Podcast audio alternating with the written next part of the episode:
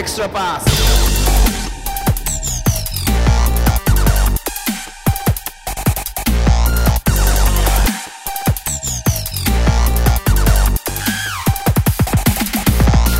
はい。皆さん、こんにちは。エクストラパスポッドキャストです。えー、宮本です。えー、今回、えー、スペシャルゲストですね、本当に。えー、来ていただきました。えー、信州、B2 の新州ブレイブウォーリアーズの、えー、栗野ジョーアシスタントコーチです。こんにちは。あ、こんにちは。よろしくお願いします。あ、よろしくお願いします。はい。すいません、お忙しいのにありがとうございます。いやいや、こちらこそありがとうございます。実はあの、エクストラパスの方で以前、えっ、と、夏夏か。オフシーズンでねそうで。したね、はい。に、はいあのーピックアンドロールの、えー、スキルを取り上げた講習をさせていただいて、はいそれがすごく結構、あのー平日のちょっと夜にやらせてもらったんで、人数の集まりはあれだったんですけど、オンラインとかでもつないで、かなり好評な、えー講習だったんですけど、いや、あの、ありがたいことに、はい、そうでしたね。いや、すごい好評でした、あれは本当に。なんで、その後、新州の方にアシスタントコーチで就任されてということで、はい。はい。ちょ、ちょっと、今回本当に、まあ、ちょっと B リーグが残念な形で終了してしまって、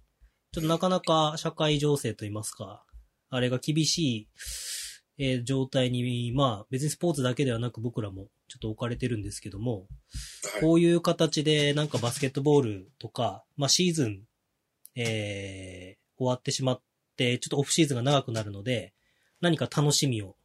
えー、ご提供できたらなと思って、えー、お声かけしたところ、栗野さんが OK をいただき、えー、クラブの方からも OK をいただきましたので、本当に今回はありがとうございます。いやいや、こちらこそありがとうございます。はいあの、まあ、あの、今、宮本さんが、まあ、はいあの、あの、おっしあのおっしゃられて、おっしゃったみたいに、はい。あの、まあ、ブースター、まあ、ファンの皆さんも、やっぱり多分、まあ、バスケットロスが今あると思ので、そううですね。うんはい。なので、あの、まあ、いろいろともこう話ができたら多分、あの、まあ、皆さんにこう元気づけられたらと思ってます。はい。じゃあ今日はよろしくお願いします。基本的にあの、栗野さん、あのーあれなんですよ。ポッド、うちのエクストラパスのポッドキャストってそんなに何分って時間決めてないんですね。あだから、終わりが、終わりが、これちょっと、クリノさんと喋ってると終わりが見えるかなっていうのがちょっと僕、一つ、心、心配っていうのはおかしいですけど。この間もあの、講習の時間があったから前に、その前にカフェでお話しさせてもらった時、あれ講習なかったら多分あのままずっと喋れただろうなって僕の中でちょっと思えるぐらい楽しい時間だったんですけど。そうでしたね。は いもう、あ、ああの時間でも、あれでも1、一時間超えてました、超えてましたね。全然余裕で超えてましたね。1時間半ぐらい多分喋ったんじゃないですかね。はい。で、打ち合わせのはずが、なんか、打ち合わせじゃなくて。そうですね。ただのバスケトークだったっていうのがあって。はい。はい。でちょっとじゃあ、えっ、と、栗野さんと新州ブレイブウォリアーズの紹介をさせていただきたいんですけども、はい。えっ、と、栗野さんの方からちょっとお願いしてもいいですか？経歴と、あと、まあ、はいチーム、今シーズンの成績とか含めて、はいもしあれでしたら。はい。あのーまあ、自分はもう今シーズンから、あの、新州ブレイブウォリアーズの方にも入団、まあ、入団というか、はい。あのーまあ、まあ、コーチスタッフとして、あのーまあ、働かせてもらってるんですけれども、あはい。の、その前が、あの、まあ、1年間、まあ、プロバスケットボールから引退をして、はい。で、あの、まあ、エリタスバスケットボールアカデミーっていう、まあ、バスケットボールスクールを経営させて、あの、もらってました。でもはい今でもちょっとやってるんですけれども、うんうんうんあの、まあ、あの、主な拠点が沖縄ですね。沖縄県なんですけど、はい。で、まあ、そこのスクールも実はまあ名古屋が発祥で、ではい2011年ですね、あの自分があの三菱電機、あのまあ旧 JBL、NBL になるんですけれども、はいうんそこでプレイしていた時に、まあその最後のシーズンバスケットボールスクールを立ち上げたいなと思ったので、ああ、なるほど。あの、はい、そうなんですよ。それが2011年にバスケットボールスクールを立ち上げて、はいで、その後、まあ、あの、まあ、自分が、まあ、いいろいろといろんなチームに移籍をしたんですけれども、その間に、まあ、あの、僕を手伝ってくれる、まあ、コーチが何名か、まあ、いて、はい。まあ、名古屋発祥なんですけど、で、その後、まあ、まあ、自分が現役を、まあ、2年前にあの引退した後に、まあ、はい沖縄でも、あの、スクールを立ち上げました。はいで、まあ、自分のけププレイヤーとしての経歴経歴ですね。はいあの、まあちょっといろんなふうに、こう、ちょっといろんな方向にちょちょっと飛び交そうですよ。うんですけれども。かなり、あの、はいジャーニーマンというか、いろんなクラブで活躍された。はい。なので、あの、自分の現役の最初はですね、2003年なので、まあ、まあ、相当ちょっとおじさんなんですけどあの、2003年に、あの、まあ、OSG フェニックスですね。はいあの現、あの、サインのフェニックスや。ですね。はいはいはい。で、そこで、まあ、まず JBL でプレーをして、はいで、まあ、2年間プレーした後に、その後、まあ、2005年に BJ リーグですね。はい。まあ、ここも旧、旧リーグになるんですけれども、はい。あの、まあ、BJ リーグの、まあ、ドラフトで、まあ、あの、おかげさまで、まあ、一応、一位指名で、あの、大分ヒートデビルズ、まあ、はい。現、ここも現在は、あの、愛媛オレンジバイキングになるんですけれども、あの、そこでプレーを、まあ、2年間、まずさせていただいて、はい。で、その後、あの、まあ、東京アパッチですね。はい。で、東京アパッチで、まあ、半年間くらいプレーしてで、また大分にこう、出戻りをするっていうような形で、大分に戻って、そうですね。で、はい。で、それで2008年に、まあ、三菱電機ですね。はい三菱電機の方に移籍をして、で、3年間プレーした後に、あのまあ、その後、この間、宮本さんと話した時はいはい盛り上がった長い話題になはい盛り上がったところなんですけど、あの、レバンが北海道の方に移籍をして、はい。で、2年間プレーをさせていただきました。はいで、なので、あの、まあ、レジェンドの織茂さんであったりとか、はいあの、安倍智和、はいで今、渋谷にある野口大輔だったり、はい。あの、桜井亮太、まあ、はいなどなど、彼ら、彼らと一緒にこう、プレーをさせてもらって、で、その後、熊本ボルターズで、まあ、1シーズン戦って、はい。で、その後、あの、広島ドラゴンフライズですね。そこで、あの、佐護、現在の、まあ、日本代表ねまあ、アシスタントコーチを務めている、あの佐護健一さんの下で、まあ、プレーをさせていただいて、はい。で、そこで、まあ、とうとう、まあ、BJ リーグと NBL が統合して、まあ、BJ、はい B リーグになったので、はい。で、あの、まあ、そ、そこから、まあ、島根スサノーマジックでプレーをさせていただいて、はい。で、最後に、あの、まあ、B2 のファイティングイーグルズ名古屋ですね。はいそこでプレーをして、まあ、引退をしました。はい。で、まあ、その島根の方で、あの、勝久マイケルヘッドコーチのもとでプレーをさせていただいて、そのご縁で、まあ、はい今この新州ブレイブウォリアーズですね。なるほどはい。のアシスタントコーチとして、まあ、ちょっと雇ってもらえたっていう形ですかね。はいいやー、すごいですよね。経歴が本当に、その間には大学院行かれたりとかもしてて、はい。すごいですよね。で、BJ のヒートデビルズの時は初めての BJ 史上初の交換トレードでアパッチ行ったはい。りとか。ドラフトも、ドラフトそうドラフトが初めてでトレードも初めて。そうですよね。すごい濃い、濃いですよね、本当に。はい。で、BJ から、また、その、当時だから JBL ですか？三菱ダイヤモンドドルフィンズに入るっていうのもなかなか、そんなにないパターンですよね。どうそうですね。あんまりその敵がなかった。あんまり動きがなかったですね。すよね逆に僕が戻ってから中川和幸だったり、あのはいはいはいが、正幸がまた JV に戻ってきたっていうケースが多かったので、はい。そうそうですね。その時はもう本当に稀なケースで、うん。まあ、なので僕いろいろ、まあ、お初が多いと思います。いろんなこと初めてやるっていそうですよねはいケースが多いですね。はい。新州が、えっ、と、へ、えっ、と、コーチとしては初めて、スクールとかのコーチとは別で、ビプロとしてのコーチとしては初めてということですもんね。そうですね。なので、あの、引退した頃はスクールコーチもしつつ、はいあの、まあ、インターナショナルスクールですね。インターナショナルスクールの女子のコーチはさせていただいてたんですけど、プロはまあ初めてですね。どうですか？その新州というクラブが初めてのコーチとしての場となった、その栗野さんのいろんなところ選手としてはこう渡り歩いてきた中で、新州という場所でコーチをやってみた1年間の印象とか、新州ってこんなチームなんだなっていう、なんかご紹介も兼ねて、いや、もう、あのーまあ、まあ、すごい、まあ、濃ゆいシーズンだったんですけれども、はい。あのーあの、まあ、元は、まあ、あのマイケルコーチの下で、はい。まあ、プレーをしていたので、うん。まあ、どういった感じになるかっていうことは、まあ、ある程度ちょっと想定をしてたんですけれども、はい。あの、もうチームのカルチャーがですね、はい。あの本当に、あの、まあ、本当にいい選手もいますし、はい。で、それ、例えばその、まあ、役割分担に関しても、こう、真剣に取り組んでくれたり、うん。まあ、本当に、あの、まあ、我々スタッフのこう指示をこうよく聞いてくれてたので、あの、まあ、カルチャーとしてはもう非常に、まあ、あの、いいところでした。で、それとあの、まあ、本当に、まあ、あの、コーチからの要求ももう本当に、まあ、ものすごいものなんですけれども、はいそこもまあ、みんな我慢強く、我慢強くて、やっぱりその、まあ、勝利を勝ち取るために、はい。あの、まあ、集中力のすごい高いグループだったかなっていうふうに思ってます。そうですね。去年の時点で B2 を、まあ、優勝して、で、今年も一応、まあ、なんという表現が正しいのかちょっとわからないですけども、カンファレンスは、えー40勝7敗で、えー1位で優勝してっていう、ちょっと新州ブレイブウォリアーズウォリアーズは、ちょっと絶対的な存在というか B2 では。だいや、そんなことなかったですよ。広島ももものすごく強かったので。あーまあそうですね なので、あの、まあ、まあ、なので、まあ、我々はそれ圧倒的かどうかはちょっとわからないんですけれども、でもあの、やっぱり元からあのチームのテーマが日々成長することだったので、はいはいはい。あの、やっぱりあの、もちろん目の前の相手もいるんですけれども、はいやっぱり我々のやっぱり一番の、まあ、あの、敵はやっぱり、まあ、己だと思ってたので、なので毎日毎日、やっぱりどういうふうにチームとして成長できるかということことだけ意識してたら、まあ、こういう結果になったのかなと。なるほどですね。あのー、ダブドリっていう書籍がありまして、はい、はい。えっ、と、ボリューム7、次9がいつかわかんないですけど、出る予定なんですけど、あの、はい9にですね、あの、マイケルコーチが、えっ、と、コーチ枠の部分で、あの、はいインタビュー、ロングインタビューを受けてまして、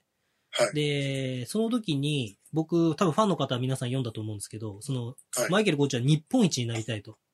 うん。で、えっ、と、新、B2 で優勝しておめでとうございますじゃなくて、僕の目的地は日本一なんだっていう話をされてて、まさにそれが、まあ、日々成長することによって、最終的には日本一にたどり着いてるっていうところだと思うんですけど、はい。まあ、それぐらい、まあ、マイケルコーチ、やっぱり、すあの、ごめんなさい。僕の個人的な疑問なんですけど、すごいですはいかその追求心ものすごいです。はい。あの、なので、あの、僕たちも、やっぱりあの、まあ、日頃、やっぱり日本一になりたいんだっていう話は、まあ、あの、まあ、言われてたので、はい。で、あの、やっぱり、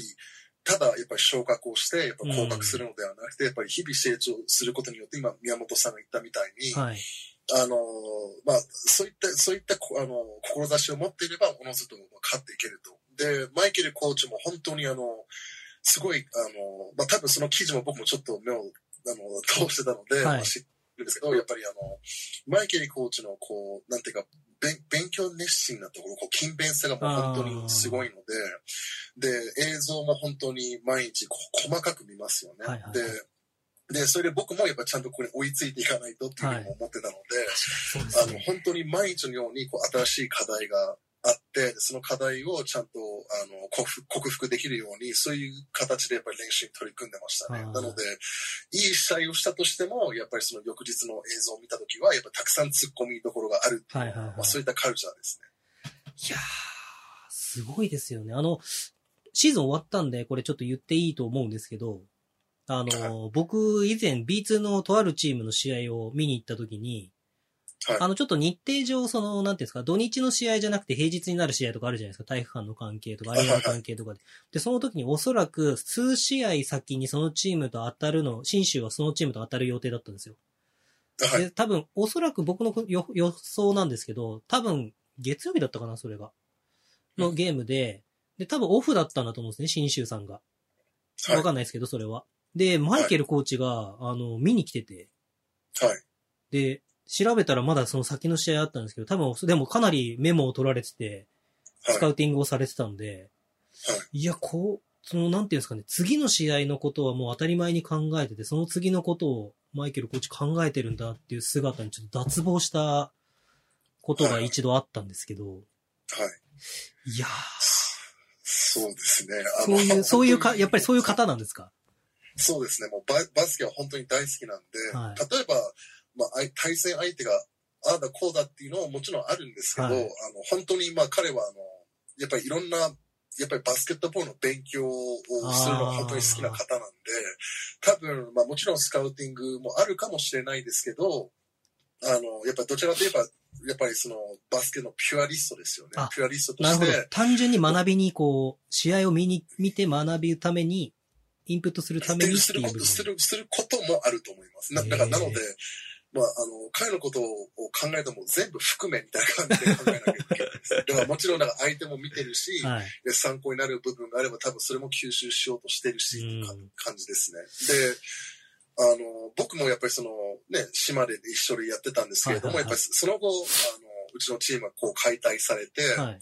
で、す彼がその後、あの、まあ、宇都宮ブレックスに行くじゃないですか。で、まあ、そでそれで僕はこう合流、合流をして、まあ、2年ぶりだったわけなんですけれども、はいもう彼のやっぱバスケット感も、もうま、2年でまるっきり変わってましたね。えー。なので、やっぱり彼も、やっぱりその我々にただ、じゃあ日々成長って言言ってるだけではなくて、彼もやっぱりもう日々、もうアメーバのように、やっぱ成長してます。なるほどです。あたそれすごいですね。はい。まあ、信州、じゃあその信州といえばっていう部分、僕もちょっと印象なんですけど、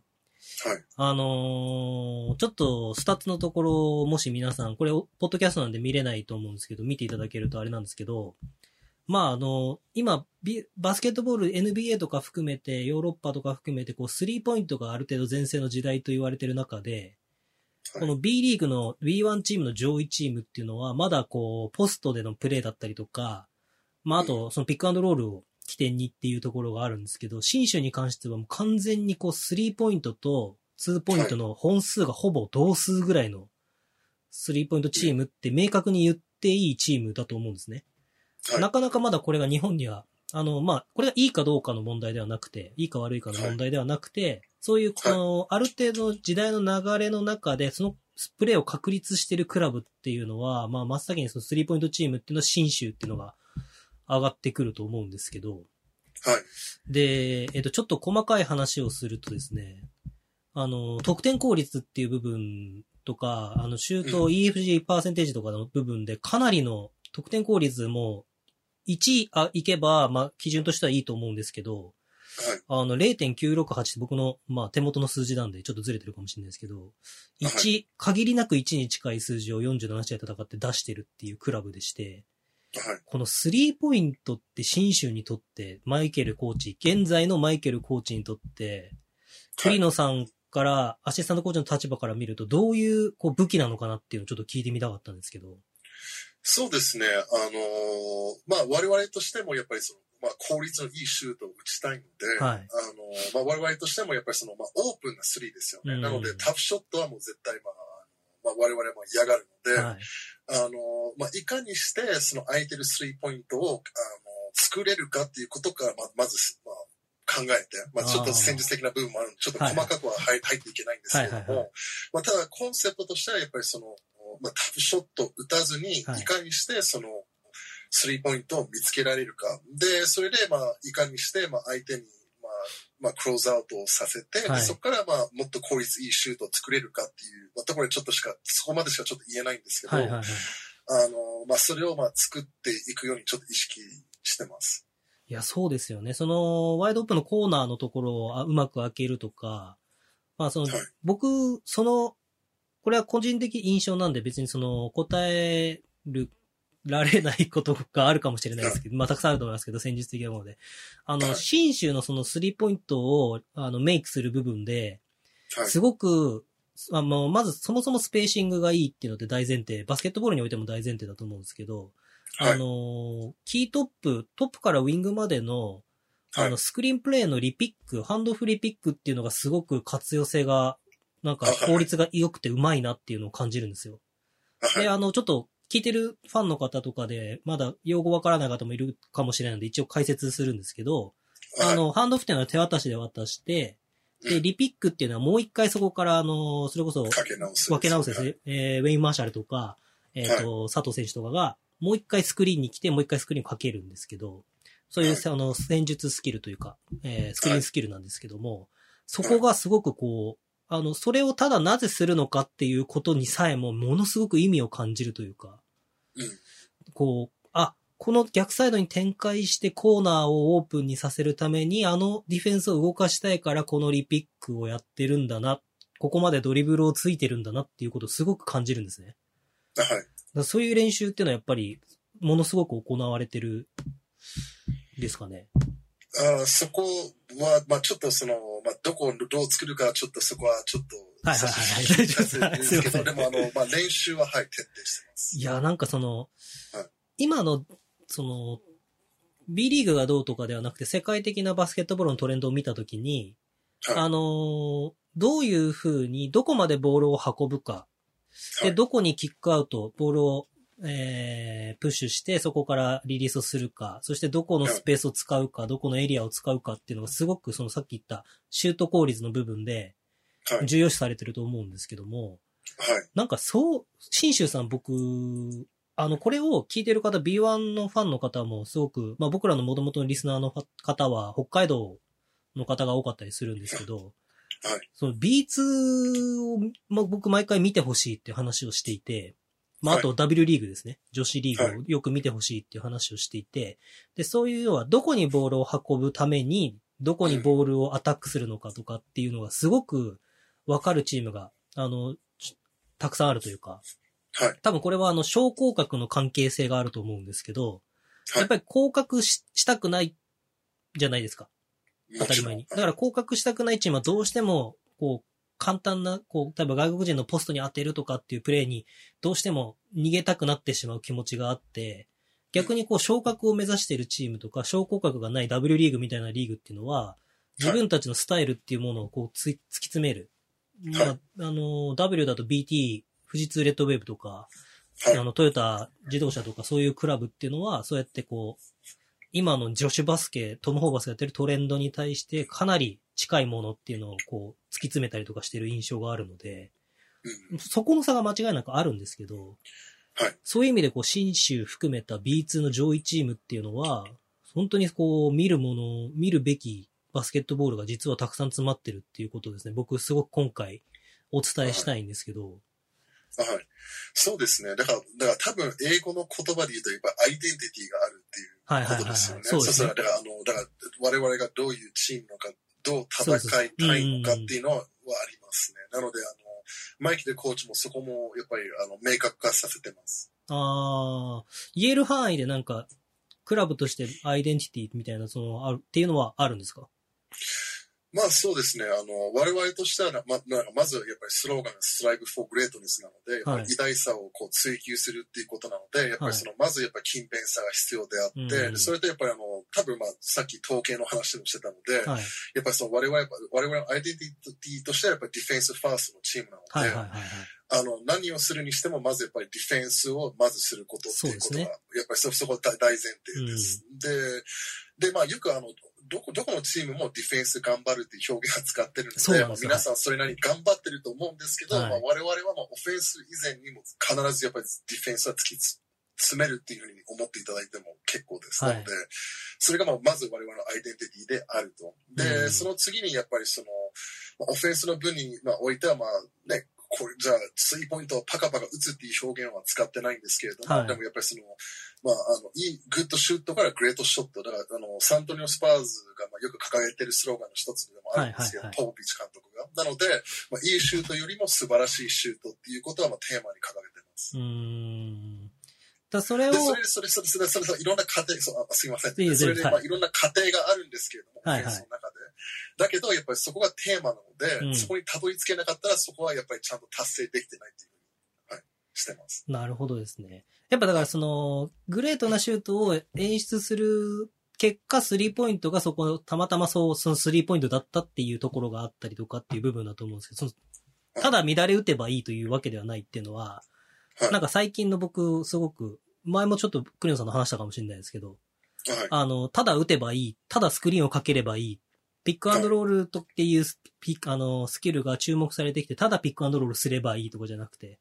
そこには必ずなぜそれをするのか、どうしてそこで打つのかっていうはいのが必ずついてくると思うんですけど、はい。だそういうのがやっぱり突き詰められてるチームっていうのが、まあはいその B2 の上位チームであればあるほど、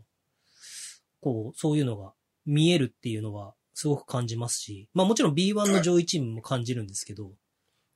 だそういうなんか、なんていうんですかね、強さっていうところのキーワードにやっぱりそういうところが必ず入ってくるんだなっていうのをこの B リーグの何年間かですごく感じるというか、はい。まあそれを、まあちょっとあのー振り返ると一番感じたのは、やっぱり宇都宮ブレックスさんとの天皇杯の試合。なんかこう、カルチャーとカルチャーの戦いみたいな感じがあって、まあ皆さん多分これ聞かれてる方の新州のブーサーの方以外の方でも、あの、印象的な試合で覚えてる方多いと思うんですけど、はい。いや、あの試合、あの試合あれですよね、クリオンさん帯同されてなかったんですよね。そうなんですよ。あの、ちょっと僕は家庭の事情があって、ちょっとあの、あの、自分の今、あの、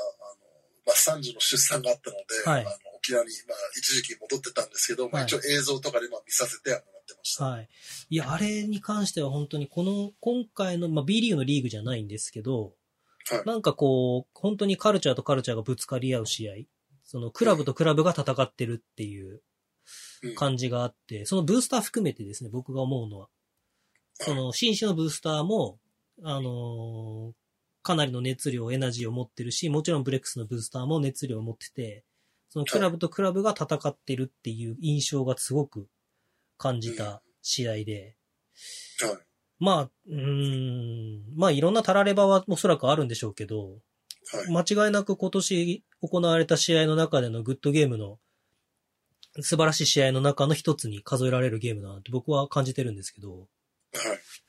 まあ、あの、自分としても、はいあの、やっぱりすごい、こう、まあ、魂のこもった試合だったのかなというふうには思ってます。あの、やっぱりその、まあ、そもそも、まあ、試合序盤で、あの、まあ、我々の、まあ、精神的な柱の一人でもある、あの、マーシャル選手も、やっぱりファウルトラブルまずあったじゃないですか。すねなので、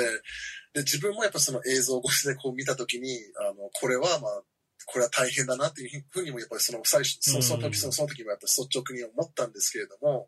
でもやっぱりあの、やっぱ諦めない気持ちを見せたりとか、はい。でそこであの、やっぱりその、だから、例えば、まあ、外国籍選手選手が抜けた、で抜けてるからといって、そこで諦めることなく、やっぱちゃんと、あの、うちの、まあ、佐藤拓也だったりとか、そうであの、井上祐介などもこう、インサイドで頑張りましたし、はい。で、あの、やっぱりその、やっぱりディフェンスを、ディフェンスを行ったから、やっぱりそのカルチャー、我々のカルチャーの部分ですよね。それができたからこそ、やっぱりちゃんと粘り強く戦えたと思いますし、で、で、やっぱりあの、まあ、マイケルコーチのマイケルコーチでやっぱり目指しているものがやっぱり日本一だったので、うんやっぱり彼にとってやっぱそれは大きな挑戦だったと思うんですよね。そうですよねそう、だからふ、まあ、まあ、もちろん古巣的な部分もあると思うんですけど、でもやっぱり何よりも彼はやっぱりそのもっと大きな、まあ、絵で、もっと大きいピクチャーで多分見てたと思うので、はい。あの、やっぱりその試合が終わった後もやっぱり彼もやっぱり悔しかったですし、はい。あの、なのでまあ本当に今宮本さんがまあ、あの、おっしゃったみたいに、まあカルチャー、カルチャーの部分でもありますし、はいで、まあ、こまあ、今度はまあ僕の個人的なまあ意見でもあるんですけれども、はいはいはい。やっぱりあの、そのアップセットをまあ目指せるところがバスケットボールの醍醐味なので、そうですね。そう、アップセットこそこそちょっとできなかったんですけど、うんやっぱりその、まあ、一試合で、やっぱりその、そういった展開にもなるっていうことも、やっぱり我々は証明することができたので、はい。やっぱりあの、まあ、ブーサーさんの皆さんですよね。まあ、新州じゃなかったとしても、やっぱその日本のバスケットボールの可能性をそこで感じてもらえたらなっうん。ていうふうには思ってます。いや、ほんとそうですね。それこそ、ちょっとあの試合に関してで、あの、井上選手と佐藤拓也選手が出てきたんですけども、はい。やっぱりその彼らが役割を理解して出てくるっていうところ、そのチームとして何をしなきゃいけない。マーシャルがファールトラブルになって、こう、はいまあ、おそらくあの映像的に、僕も現地にいなかったんで映像的に見るとかなり不満を持って、ベンチにはい。帰ってる感じはありましたけど、でもそれでもその、じゃあ次自分が佐藤拓也選手が出てきた時に何をするべきか。まあもちろん彼はベテランなので、はい。あの、それはもうじ、おそらく自分の中でもしっかり明確に持ってるとは思うんですけども、やっぱりチームと自分が求めてられてることのがフィットしてるとか、そのはい自分ができることを最大限に活かしてもらえてるっていう部分が、その新州の魅力なのかなっていうことを感じて、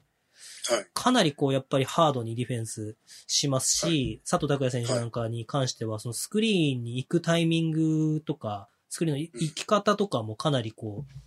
こう、なんていうんですかね。僕 B1 とか含めても今現状見てると佐藤拓也選手のスクリーンに入るタイミングとかっていうのってすごくレベルが質が高いんじゃないかなって感じるんですよ。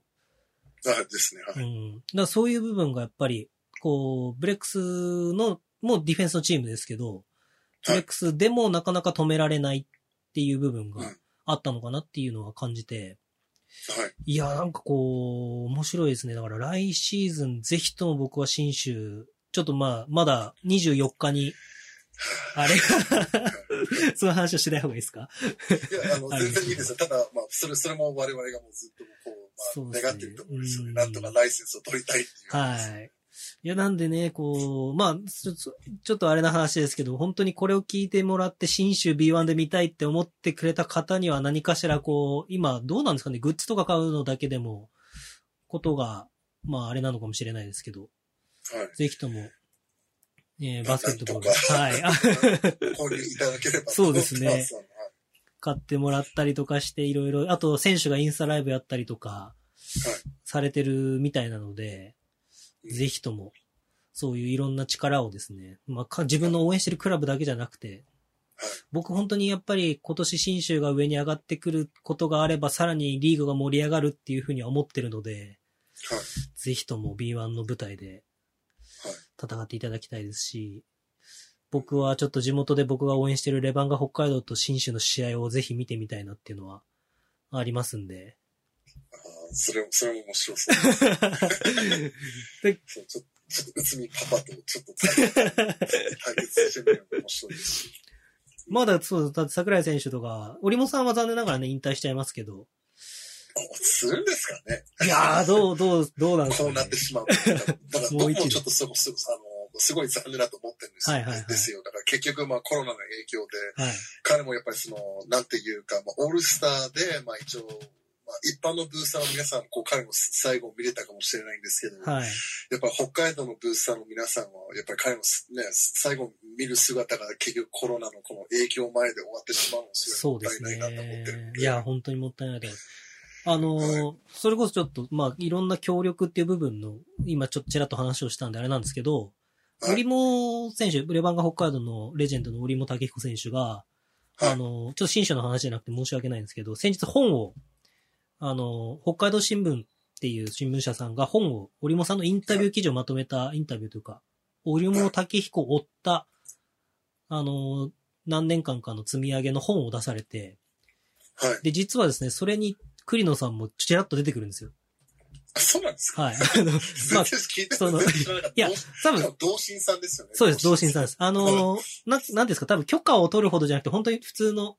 今シーズン栗の城を獲得してっていうところが、っていうのが出てきて、まあその、唯一、その、2011年シーズン、11、12でしたっけ？でですね。はい。ですよね。えっと、ひるきさん、えー安倍さん、富山の今安倍さん、えーはい。トライフ岡山の GM のひるきさんとか、はい。で、シシトそうですねシシトさんははいい。奥本とか、はいはい。がいて、で、唯一、その、現 B1 リーグみたいな、その、トップリーグと言われる、えー当時だから JBL か。JBL からの加入は、えー栗の城のみという厳しい状況でみたいなのが、一文が出てくるんですよ。あ だそれが、で、あの時はトーステン・ロイブルがヘッドコーチで、はい。はい、加入して、レバンが北海道になって最初のシーズンですよね。そうですね。あの、はいレラカムイから、で、で北海道バスケットボールクラブレバンガでしたね。はい。そうですよね。はい。いや、ちょっとごめんなさい。新州の話じゃないんですけど、あ、いや、全然大丈夫ですよ。ぜひともそその時の話を前もちょっとちらっと話したんですけど、聞いてみたくて。はい。あのータイミングで栗野さんがレバンガ北海道を選んだ、これもうちょっと僕の個人的な、あれなんですけど、っていうレ、クラレバンガ北海道を選んで、北海道でバスケットボールプレイヤーとして、スタート、あのーまたステップを踏んだっていうのは、どういうきっかけというか、いや、きっかけというか、あの、だから結局その、そその当当時はちょうど2011年の夏で、ではいそれが、その時あの、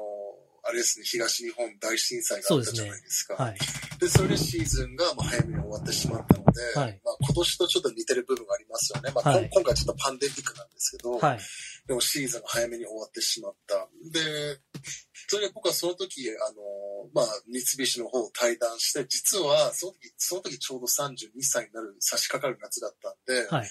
あの僕、本当は引退するつもりだったんですよ。あ、そうなんですか？はい。だから、なので、スクールも立ち上げたっていうのも、実はそれそれはちょっとその一つのきっかけでもあったんですよ。はい。で、で、それ僕はまあスクールを立ち上げるにあたって、はい。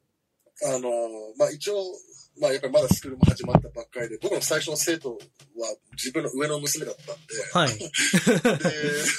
で、それでまあ、まあそ、そ、そこからまあ一週間過ぎていくにつれ、まあ少しずつこう三菱のまあファンの方々がまあお子さんをこう連れてきてくださったりもしてたんですけど、でも、まあとりあえず、あの、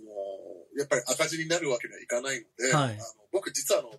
ベルリッツって英会話学校あるじゃないですか。そこはいはいはいで、ちょっとアルバイトしながら、はい。で、夕夕方ちょっとスクールをやってて、で、まあ、で、当時、あの、まあ、あの自分の妻ともちょっと話をしてて、はい。で、やっぱりなんか、またバスケやりたいなっていう気持ちもちょっとその時芽生えて、なるほど、なるほど。で、それで実はそこで僕はあの安倍智和に連絡を入れたんですよ。あでそうなんですか。はい。で、安倍智和君とはもう元からなんかあの、レジェンドとかで一緒に試合をしたりとかしてたのではい。、懐かしいですね。まあ、ちょっと話をしてて、で、はいそしてなんか折本さんが、あなんかちょっとわかんない来いよみたいな感じになって、で、あの、それでまあ、そその時も8月くらいでしたかね。はいでその時に若いの合宿があったんで、はいはいはいで、そこに行って、で、それでまあ、あの、まあ、チームとしてもやっぱり、まあね、あの、その時も、もうレバンガさんも、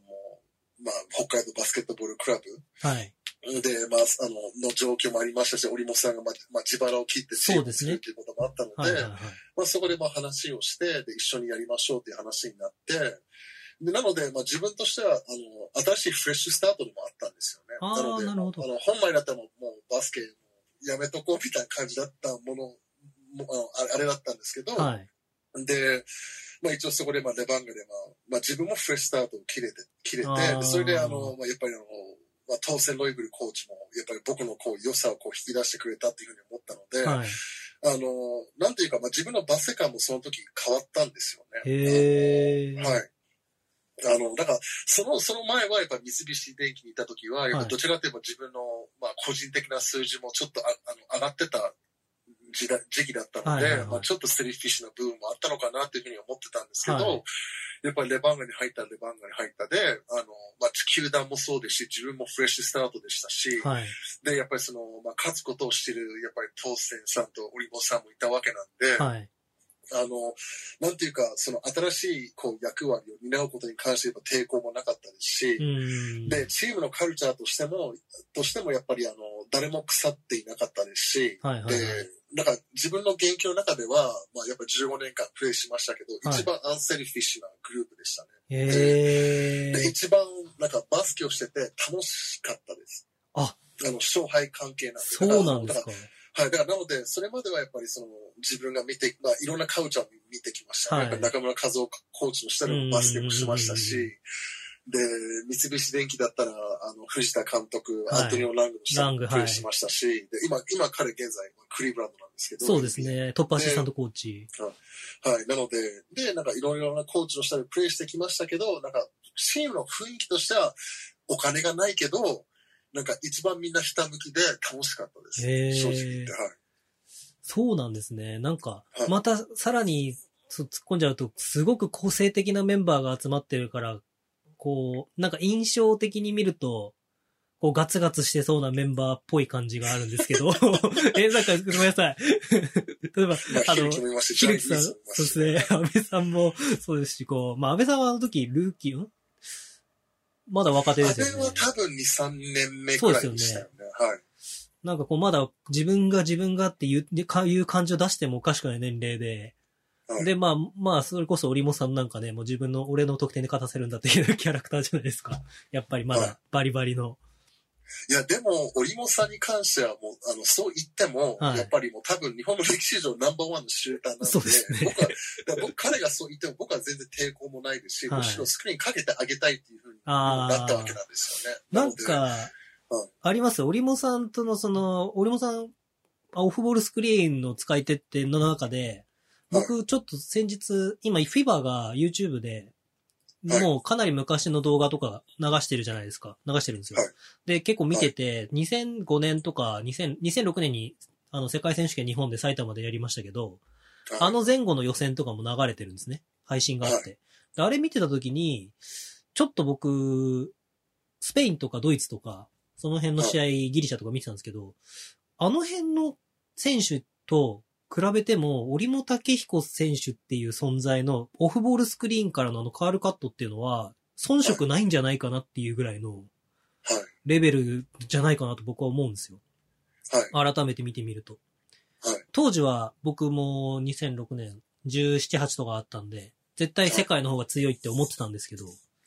ただ単体でこうやってスキルを見てみると、折茂さんのそのピンダウンスクリーンの使い方とかってもう、多分今後その人を超える人いないんじゃないかなくらいのそうですね。な、なので僕も実はそ、あの、レバンガに所属してた時に、はい、僕も織本さんに聞いたんですよね。はい、どこで覚えたんですかって言ったら、でも、なんか実は彼は、なんか元 NBA のアシスタントコーチが教わってたらしいですね。あ、そうなんですか？そのトヨタ時代とかにですか？まあなんかそそういう話らしいです。で、なので、やっぱりまあ、まあでももちろんまあ学んだとしてもやっぱり、そのマスターすること、習得することっていうのはまた別の話なので、やっぱそこに磨きをかけたっていうのはまあ彼のもちろん努力だと思うんで、でもやっぱりあの、やっぱりその、まあ、世界クラスのコーチからそれを教わったっていうことはあるらしいです。ああ。はい。なんか栗野さん自身が織茂さんにこうスクリーンかける立場だったわけじゃないですか。はい。じゃあそれでそのなんか言われた印象的なこととかってあったりします？ああ、なんか。もっとこう、こうやってやってくれたらいいとか、こういう風にしてほしいとかっていう。お互い、なんかそういうコミュニケーションを取ってましたね。あの、なので、まあ僕もたまに彼に、まあ、こういうふうにスキルをかけて相手がこういうふうに守ってるからって会話も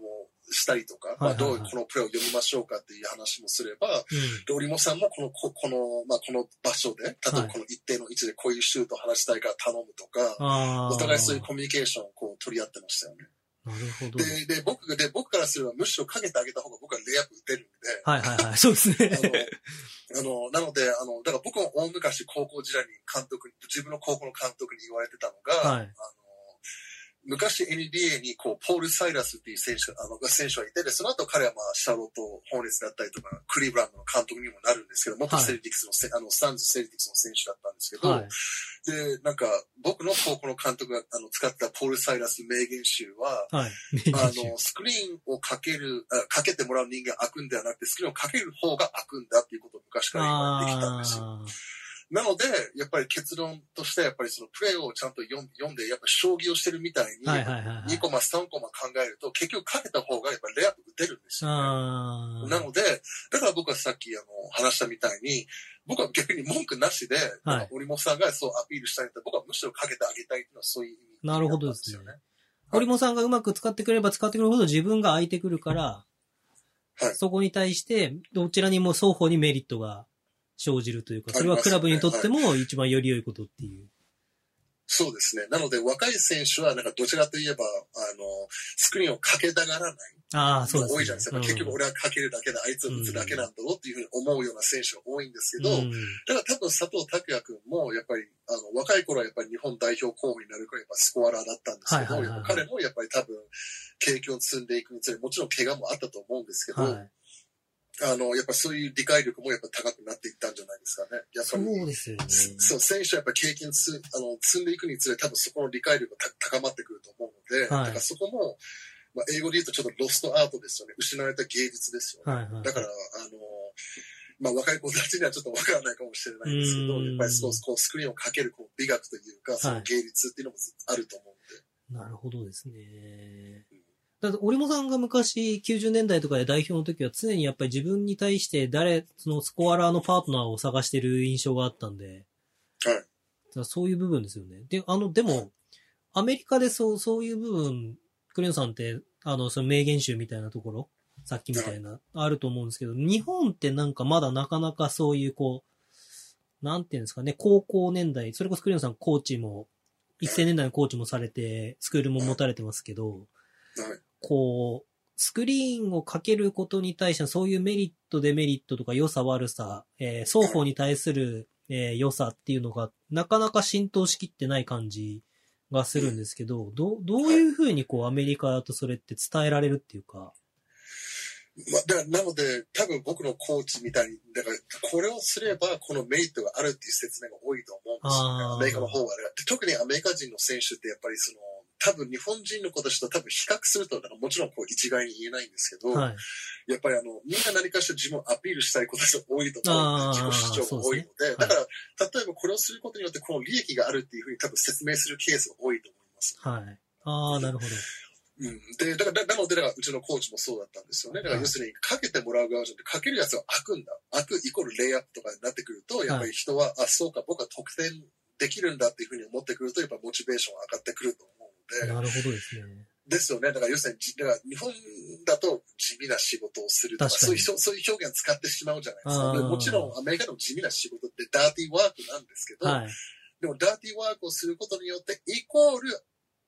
みんなこうなるっていう、やっぱ説明が多いと思います。はい。確かにうん。なんか、レバンガ北海道で振り返ると、はいあの、野口大輔選手とかも渋谷行かれちゃいましたけど、はいなんかそういう年々、その、そのダーティーワークの部分が質が上がってきて、なんだかんだ得点が取れる。昔は身体能力で左利きの稀有な存在で日本、それこそ日本代表候補とか日本代表入ったりしてましたけど、はい。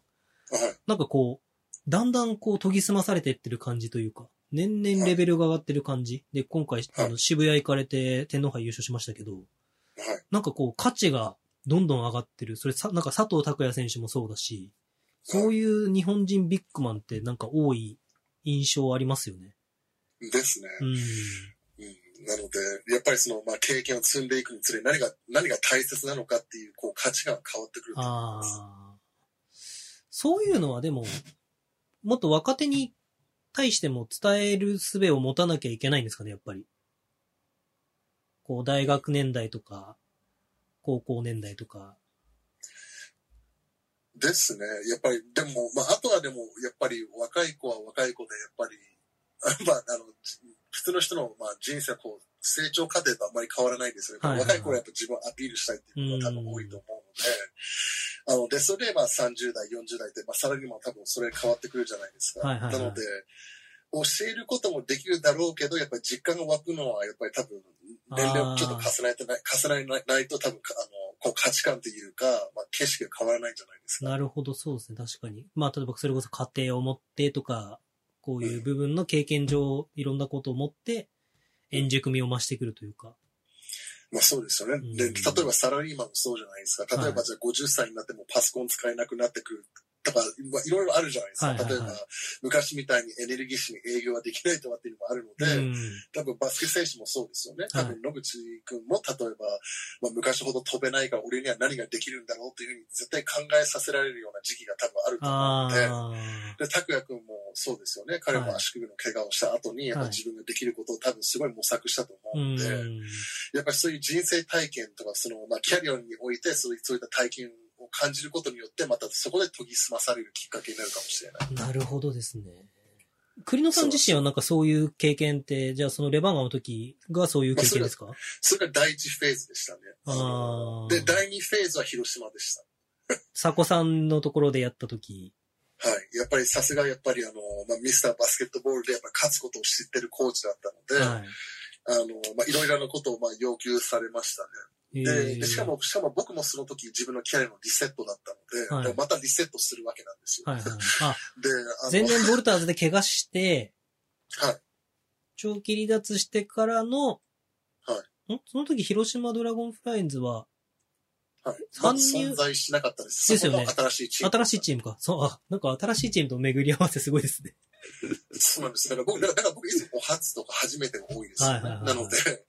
あの、ななので、まあ、B、BJ リーグもそうですし、はいあのドラフト、トレードで再生するレバンが、それで新規参入する広島とかあったうん。ので、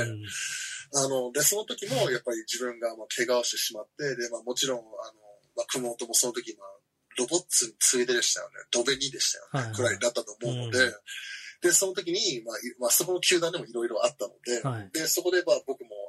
まあ、広島に入った時に、まあ、いろいろなチャレンジをされるわけですよね。はいで、その時も僕もリハビリもあったので、はい体重が111キロにもなった時期があって、うん。で、そこで、まあ、まず最初のチャレンジを、あの、今、ジェッツにいる大野さんに、お前105に減らせよ。あれ、あの、じゃあ、佐古さん、佐古さんが105に減らせよって言って、はい。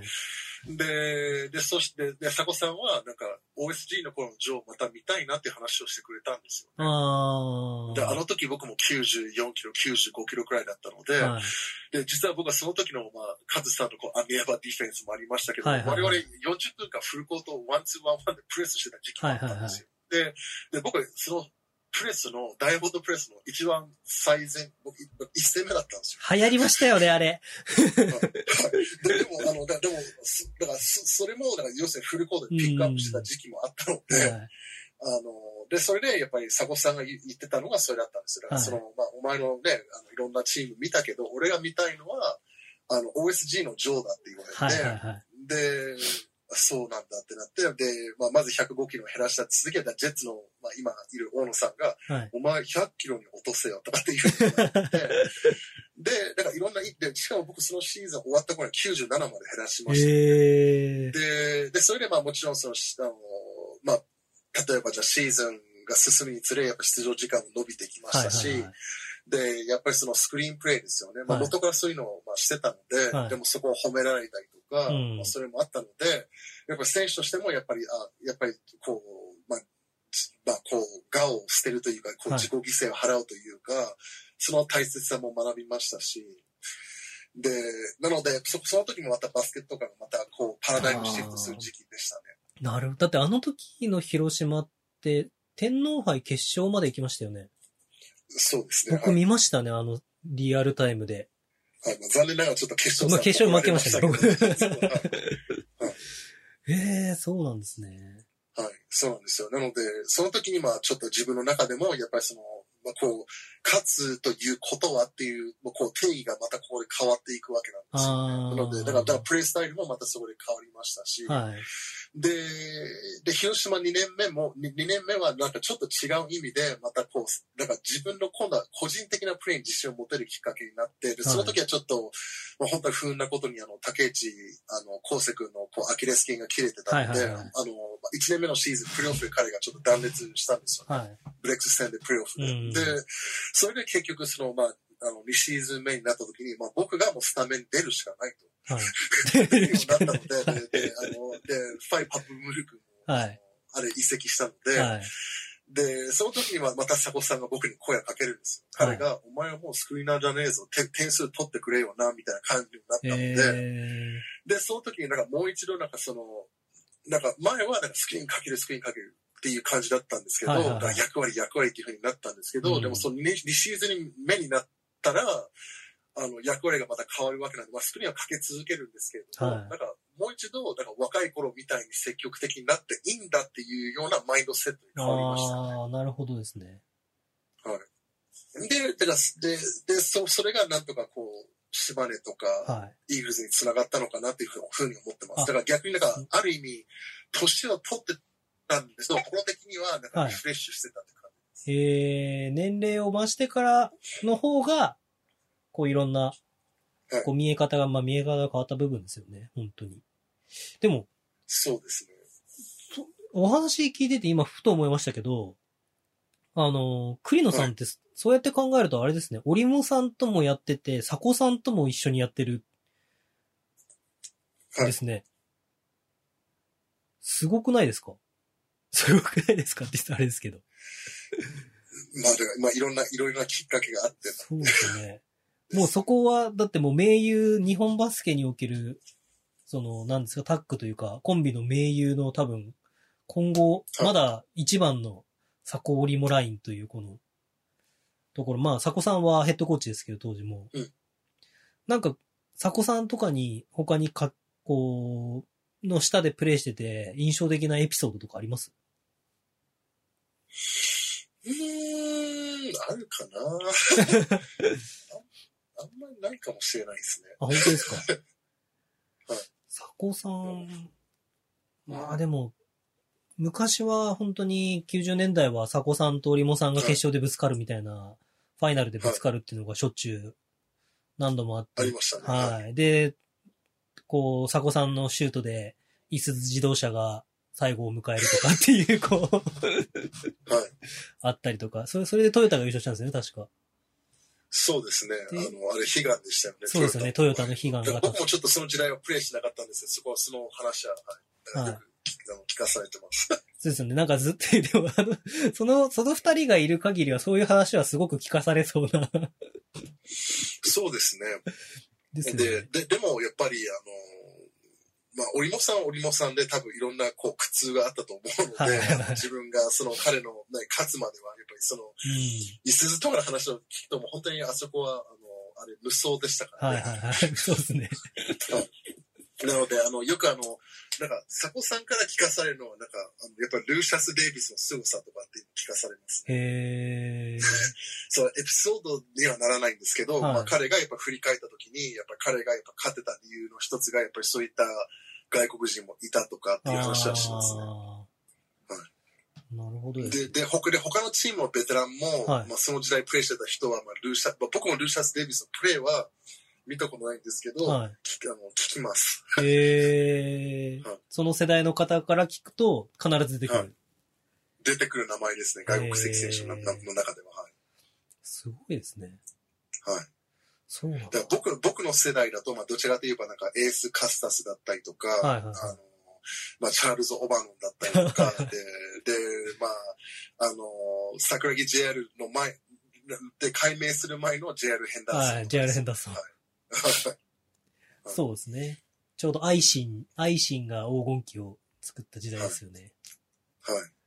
い。えーで、まあ、B リーグで開幕とともに、ね、スサノーマジックで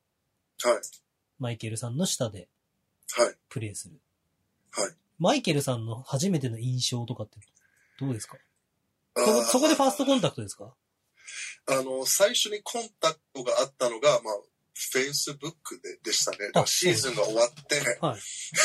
で、なんか彼から連絡が、まあ、Facebook で来て、で、彼が、まあ、実、あの、実は僕たち、あの、プレーシーズンで、はいあの、広島にある、あの、三好市でプレーシーズン戦ってたんですよ。なので、えで、ー、我々が NBL で、あっちがまあ BJ だったので、はいはいはい。で、練習試合をしてた、してたんですよ。最後ので1年は交流試合みたいなのよくやってましたもんね、プレーシーズンで。そうですね、はい。はいなので、それがあああったらしくて、はいで、マイケルコーチが、まあ、その Facebook で、そのプレーシーズンの試合を覚えてると。で、僕は、未だに覚えてるのって思いましたけど、あの、それって9月とかの話でしょうと思って、はいで、まあ、その時、まあ、だから4月、5月くらいでしたよね。うんで、で、彼が、まあ、一応、来シーズンはどうするのみたいな話をして、で、まだ僕も広島さんからオファーはあったんですよね。はいで、彼が、まあ、俺まあ広島に行くからって言って言ってくれて、はで、まあ、そこで広島市内で、まあ、一応彼と、こう、まあ、面談というか初めて顔合わせをして、はいで、まあ、結論としては、まあ、彼が、まあ、よくジョークで僕が一方的に話したって言うんですけど、い。はい。あの、4時間にわたる会話をししたわけなんですよ。で、4時で、間。4時間ですね。で、はいそれで、まあ、あの、その時僕の妻と、まあ、子供たちも一緒に来ててて、はいそのカフェで。はいで、で、横に座りながら、まあ、いつ終わるの？みたいな顔をしてて、そうですよねとりあえず、はい、4時間かけて、まあ、もちろん島根でプレーしてほしいってお誘いも、まあ、あるんですよ。多分3時間半くらいはもうバスケの話で持ちきりでしたね。ああ、ただ、その、バスケットボールのプレーとか戦術とかそういう部分のトークをずっとして、はいでもそれはか、ら今、今のこの会話とちょっと似てるあ。あ、でもそれは、あれなんじゃないですか？マイケルコーチの戦術、戦略なんじゃないですか？要は心を開いて、こう、どんだけこう、ふ二人でこんだけ楽しめるかみたいな、はい。ところは。で、です。はい。で、それでやっぱり僕は一つ、やっぱりすごいマイケルコーチのところをやっぱり好きになったのが、はいで、あの、僕はもうその頃も多分現役も多分12、3年目くらいだったので、うん。あの、彼に僕は、だから僕も実はその、なんか、あの、マイケルコーチから連絡があった後に、まあ、はい DJTV とかで、で、島根の試合とかはまあ振り返ったわけで見たんですよね。はいはいはい。で、僕もその時マイケルコーチにいろんな逆に質問をして、はいちょっとあの、まあ、失礼かもしれないですけど、ちょっと突っ込んだ部分もあったんですよ、実は。はで、それで彼が、なんかそれを喜んで彼が、あそれを聞いてくれてありがとうみたいな感じで。返事をしてくれて、はいで、実はではこういう意図があったみたいな感じでこれを説明してくれて、で、僕はもう、その時になんか、あすごい、あいいコーチなんだなと思いました。だから、あの、なんなんていうか、だから、そだからやっぱり本当になんかこう、グロースマインドセットって、グローっていうのは成成長の方ですよ、ね。はいはいはい。そういうマインドセットがあるコーチなんだなっていうふうに実感が湧きましたね。なので、あの、俺がコーチだから、ああだこうっていうよりは、なんかはい突っ込まれても、なんか逆に、あの、うそれ、それを喜ぶ、喜ぶようなコーチでしたよね。ああ、なるほど。だから常にやっぱその悪なきこう成長というか、そのはいはいはい成長したいっていうのはすごい伝わってきました。ああ、すげえ。でもだか、ら悲観的っていうか、否定、僕は否定したっていうふうに思ってなかったんですよね。だからすごい、はいはいそうそういった面で、やっぱり謙虚なのか、やっぱり自信があるのか、いやっぱそれがすごい伝わってきました。へえ。で、じゃあ、それ、それをきっかけに、島根に行こうっていう気持ちが固まったってことですか？いや、そその面談が終わった後でも、まだ葛藤はあったんですよ。やっぱりすごい、はあの、広島にもお世話にななりましたし、はいで、あの、あの、佐古さんと大野さん、こう、まあ、ご恩もあ、あ恩があったの、はいああるっていうのを思ったので、はいはい。まあ、葛藤はあったんですけど、決め手が、妻が、あの、あれですね、あの、あれです、あの、新宿を見たと後に住みたいって言ったのが、きあの、あの、それが、それ、それで、あの、それが決め手になりました。あそうなんです。だからその後、だからその面談をした後に、家族で僕たち、あの、コーチとかに言わず、あの、僕たち島根、松江市まで運転したんですよ。あ。はいはいはい。で、僕もやっぱりそういう、リサーチするのが好きなので、はいそれとやっぱり家族はそこで生活しなければいけないんで、そうですね。何も言わず、ただ唯一連絡したのが、あの、安倍淳ですね。で、安倍淳は、安倍淳さんはい。三はい。で、安倍淳は、あの、三菱電機時代はチームメイトだったので、で、その頃彼は島にいたので、はいはいはい。彼だけにしか連絡せず、で、あ彼もあの一応松江出身なので、はい。安倍淳さん、は今30いくつ？ん ?33 歳ぐらいですよね。ですね、はい。はいだから僕僕の後輩だったんですけど、だから僕が彼に連絡をして、はい。あの、今から松江行くからって言って、で、広島から松江、まあ2時間くらいなので、はい運転して、で、あの、街、こう街中をドライドライビングして、はい。で、安倍じとお茶をして、で、それで奥さん、僕の奥さんが、あの、新宿を木でここに住みたいでき決まりました。へえー、なるほど。はい。なるほどですね。まあそうですね。家族の生活もありますからね。そこではい。快適に暮らせるかどうかとか気に入った場所になるかどうかっていうのも大きいですもんね。はい。なので、でしかも僕もベテランの、うんまあ、域に入ってたので、はい。やっぱりあの、やっぱりリクルートされるときって、あの、ネガティブな話をする球団ってやっぱり少ないんですよね。あやっぱり売り込みじゃないですか。球団も球団で、やっぱりこれ、我々の球団これがいい、これがいいっていう話が多いので、でうん僕は、その、たと、でもどんな球団でもやっぱネガティブな部分だったりとか、はいあの、ああると思うので、はいで、例えばあの、まあ、及ばない部分も、やっぱ選手ももちろん及ばない部分があれば、球団もあると思うので、はいそれを、それを見たいっていうのもあって、で、自分でやっぱこの街を見に行こうっていうふうにも思ったんですあ。よね。へえ。はい。なるほど。なので、ビジネスで言うと、due diligence ですよね。due dili を、まあ、自分でしたってはいはい感じです。はい。へえ。なるほどですね。はいで、チーム、チーム自体は、えっ、と、実際昇格準優勝か。で、西地区で優勝して、はい。最初の初年度で、えっ、と、昇格する、はい。ますよね。はい。その、クラブとしては、せバスケットボールとしてはどう、どうでしたか？あー、バスケットとしては、あの、まあ、先日も今とは全然違いますね。なので、まあ、いくつかのコンセプトは今使ってるものもあったんですけれども、はいやっぱりそのパーソナルの部分ですね。だから選手の部分では、まあ、ウェイン・マーシャルもいれば、あの、まあ、あの、ジョシュ・デイビスもいましたし、ははい。で、あの、ライアン・リードっていう外国選手も、ももういたので、はいはいはい。やっぱりそのプレーの仕方はまあちょっと違ってましたよね。スペーシングもちょっと違ってましたし。で、まあ、あの、マイケルコーチの、まあ、まあ、その、まあ、いつも重点に置いて、こう、日々成長っていうコンセプトは、まあ、あんまり変わらず、変わらずだったんですけど、はい。で、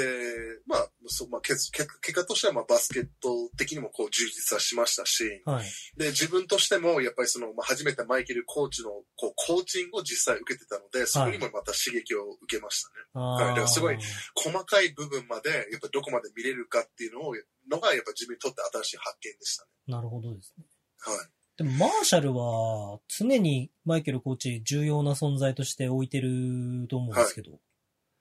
はい。やっぱりマーシャル、なんだっけクレノさんが以前言ってたんでしたっけマーシャル、あ、違う、どこで言ってたのかなマーシャル、あ、ダブドリで書いたのかなマーシャルがナンバーワンプレイヤーだと僕は思ってるみたいな、マイケルコーチがはい。言ってて。そうですね。あの、だから自分の視点からすると、やっぱ、マイあの、あの、ウェインは非常に賢いバスケットボール選手ですね。非常にスマートで、はい。で、彼も、なんか、すごい意識が高いというか、はい。あの、だから僕がまあ、ね、彼を知ってから、やっぱ彼もやっぱ、彼もやっぱ自分体重減らしたりとか、肉体改造したりとか、うん。で、なんか元から、なんかそのまあ、あの、ビッグマンとしては、まあ、外はまあ、少々打てますけど、やっぱりどんどん自分のアイデンティティもこうか変えてきてますよね。だから今だともう本当に、ピックアンドポップする、もう、ストレッチ4でもストレッチ5ですよね。うん。で、ストレッチ5としてもすごい重要な存在ですし、そうですよね。はい。で、プレーを読む力も非常にレベルが高いので、はい。はい。だから、あのーまあもちろん他のね、チームにはタレントのある選手はいるかもしれないけれども、うんでもやっぱりあの、こう、まあバスケットボール IQ で考えるともう彼はやっぱり、まあリーグ屈指の外国籍選手ですね。確かにそうですね。はい。はい。で、そこから、栗野さんのキャリアを追っていくと、ファイティングイーグルスに移籍して、また中地区優勝をはい。すると。はい。まあ、なんとか。滑り込みでしたけど、ね、あの、さ あの、あれ、あの、ロボッツが最終戦負けてくれたから、まあ、あ れですね、他力本願なんですけど、はい、なんとか。いえいえ。で、まあ、それで最後引退という形になりますけど、ファイティングイーグルスの思い出とか、そこに対するその移籍する時のはい。きっかけとか、もうこっちょっとこの流れなんで、ぜひ。ああ、なんというか、まあ、その時に、そ入った時に、まあ、今度は自分の役割が、まあなんというか、もうこう、ベテランリーダーに変わってったので、はい。それまでは、なんか、どちらかといえば、なんか、リーダーっていう、なんか、あんまり肩書きが、かなんか、一応、熊本では副キャプテンみたいな感じだったんですけど、はいはいはい。でもやっぱり小林慎太郎君の、まあ、存在がまあ大きかったので、あーまあ、自分はあんまり影響力はなくて、で、イーグルスに入った時は、まあ、あの、キャプテンって肩書きはなかったんですけど、はい。まあ、あの、まあ、コーチと GM にはもうたくさん、あの、若い選手、若手の選手たちにこう指示を出してくれっていうふうに言われたので、えーまあ、自分の現役の中で一番こう、リーダーシップをこう発揮できる場所になったかなっていうふうに思いましたね。で、ああとはその、あそこのカルチャーを変えることが、まあ、一つの大きな目的でもあったと思うので、ーはい。で、やっぱりも元は企業チームじゃないですか。なので、その子たちに、やっぱりその、まあ、プロとして、やっぱ勝つためには何をしなければいけないのかっていうような、まあ、あのまあ、シーズンになりましたね。ああ、なるほど。そこがまあ、一番重要視されるというか。そうでしたね。だから、なので、選手たちは、あのなので、あの、元は企業チーム、カルチャーに慣れてたので、やっぱりその練習量に関しましても、やっぱりままだちょっと至らない部分もありましたし、うん。で、やっぱりその、まあ、あの、例えば1試合でどれくらい、毎試合どどれくらい激しくプレーしなければいけないのかっていうのも、やっぱそこにもやっぱちょっと差があったので、あの、やっぱりモチベーションが高い日は、本当にあのタレントが揃ってるチームでではあったので、はい。まあものすごい力力を発揮するんですけど、それをやっぱ継続継続的に発揮することに関して、やっぱりそこは苦手としてしてた部分だったのでで、それをどう引き出せるかっていうのがやっぱ大きな課題でしたね。えー、なるほど。でも結局、優勝してシーズン終わるっていうのはすごいですよね。うん、なんとか、はい、それでちょっと安心して引退はできましたけど、なるほどですね。すいません。じゃあこれがちょっとクリ面白いですね。もう栗野さんのやっぱすごいなって思うのは、こういろんな巡り合わせといろんなその自分のその経験というか、はい進化変化みたいなのがすごい僕前もお話聞いてた時すごいそれが楽しくて。いや、これもうず何時間でも聞いてられるんですよ、本当に。まあ、あの、リスナーがちょっとわからないですいや、ちょっとついてきてくれてるかどうか。じゃあちょっと、新州の話に戻りたいんですけど、はい。あの、じゃあ、それで2019シーズン、20シーズンから新州のアシスタントコーチに就任っていうことなんですけど、じゃあそれもまあマイケルコーチからじゃあ声がかかったってことですかね。あはい、ありがたいことに、はい。じゃあマイケルコーチがやっぱり足りない部分を栗野城という人間が持ってるっていう信頼をやっぱり持って声をかけてくれたっていうのまあ、がまあ、。彼じゃないんで何とも言えない。はいあ、そうなんですかあの、はい。なんか、まあ、コーチ、コーチングを始めたいっていう話だったので、ああ、なるほど。はい。なので、まあ、なので、なんていうか、まあ、彼に聞いてみないとわからないと思いますけど。ああ。はい。でも、あた、じゃあ、その、さっきからずっと言ってますけど、新州に来た時にはマイケルコーチは全然違ったって話をされてますけど、はい。どう、どういう変化というか、入った時の印象どうでした？まあ、あの、彼の性格としては、やっぱりあの、まあ、さすがにやっぱコーチとして、やっぱりまた年数を重ねてたので、はい。あ第一印象はやっぱ落ち着きでしたよね。だから、前からもやっぱいいコーチだったので、そこは変わりないんですけれども、はいやっぱり年齢を重ね、重ねたことによって、だから、またもう一つのこう、なんか、落ち、落ち着きのレベルが増していて、なるほど。で、で、次にやっぱりその印象に残ったのがやっぱ戦術の部分でしたね。なので、へー僕が慣れてた、その、例えば、あコーチが、あの、戦術的にこういったことをするのは好きっていうふうには持ってた印象があるわけじゃないですか。はいはいはいはい。だそれは残しつつ、プラスアルファがあったってことですよね。なるほど。え？みたいな感じで、何？ここまで、ここまで行くのかっていう感じで、そこまでやっぱ勉強されてましたよね。えはい。なので、だから自分が持ってたイメージで、プラスアルファで、だから彼はまたそこレベルアップをしてたってことですよね。なんか、あのーなんて言うんでしょすごく失礼な話でもあるかもしれないんですけど、はい。新州ブレイブウォリアーズが2010、だから18、19シーズン、はい。優勝したシーズンはクリノさんはいなかったわけじゃないですか。はい。た、携わってなくて、その時の印象ってなんかどこか新州イコール、今熊本にいる、あの、石川海人選手っていうのがこうイコールで繋がるファンからすると、印象がすごい強い気がするんですけど、はい。この、今回、栗野さんがアシスタントコーチで加入された時には、石川選手が熊本に移籍して、はい。で、西山選手がアスプレンズ東京 Z から加入したりとかっていうガードの入れ替わりがあったんですけど、はいなんかその中でちょっと僕個人的にはその石川海人選手から西山選手に変わってどうなるのかなっていう印象があったんですけど、はい。あのー想像以上に僕、東京に住んでるんで、アスプレンズ東京 Z の試合はよく見てるんですけど、まあ、はい。あといろいろあって、あの、うあの先輩、輪島イリア選手がいたりとかして、クリナさんともその話を、二人お会いしたことないのにその話をよく させてもらったんですけど、ははい。ですけど、あの、西山選手がなんかもう、まあ、別人って言うと失礼ですけど、はい。こんなにまた、西、いこう、なんていうんですか、もともと得点能力がすごく高い選手ではあるんですけど、それがまた最大限活かされてる感じが、はい。すごくして、驚いたっていうのが新州の印象、最初のファーストインプレッションというか、はい。ちょっと落ちるんじゃないかなっていう、なんか僕のす失礼な話、はい。印象が全然よりアップデートされてる感じがはい。したんですけど、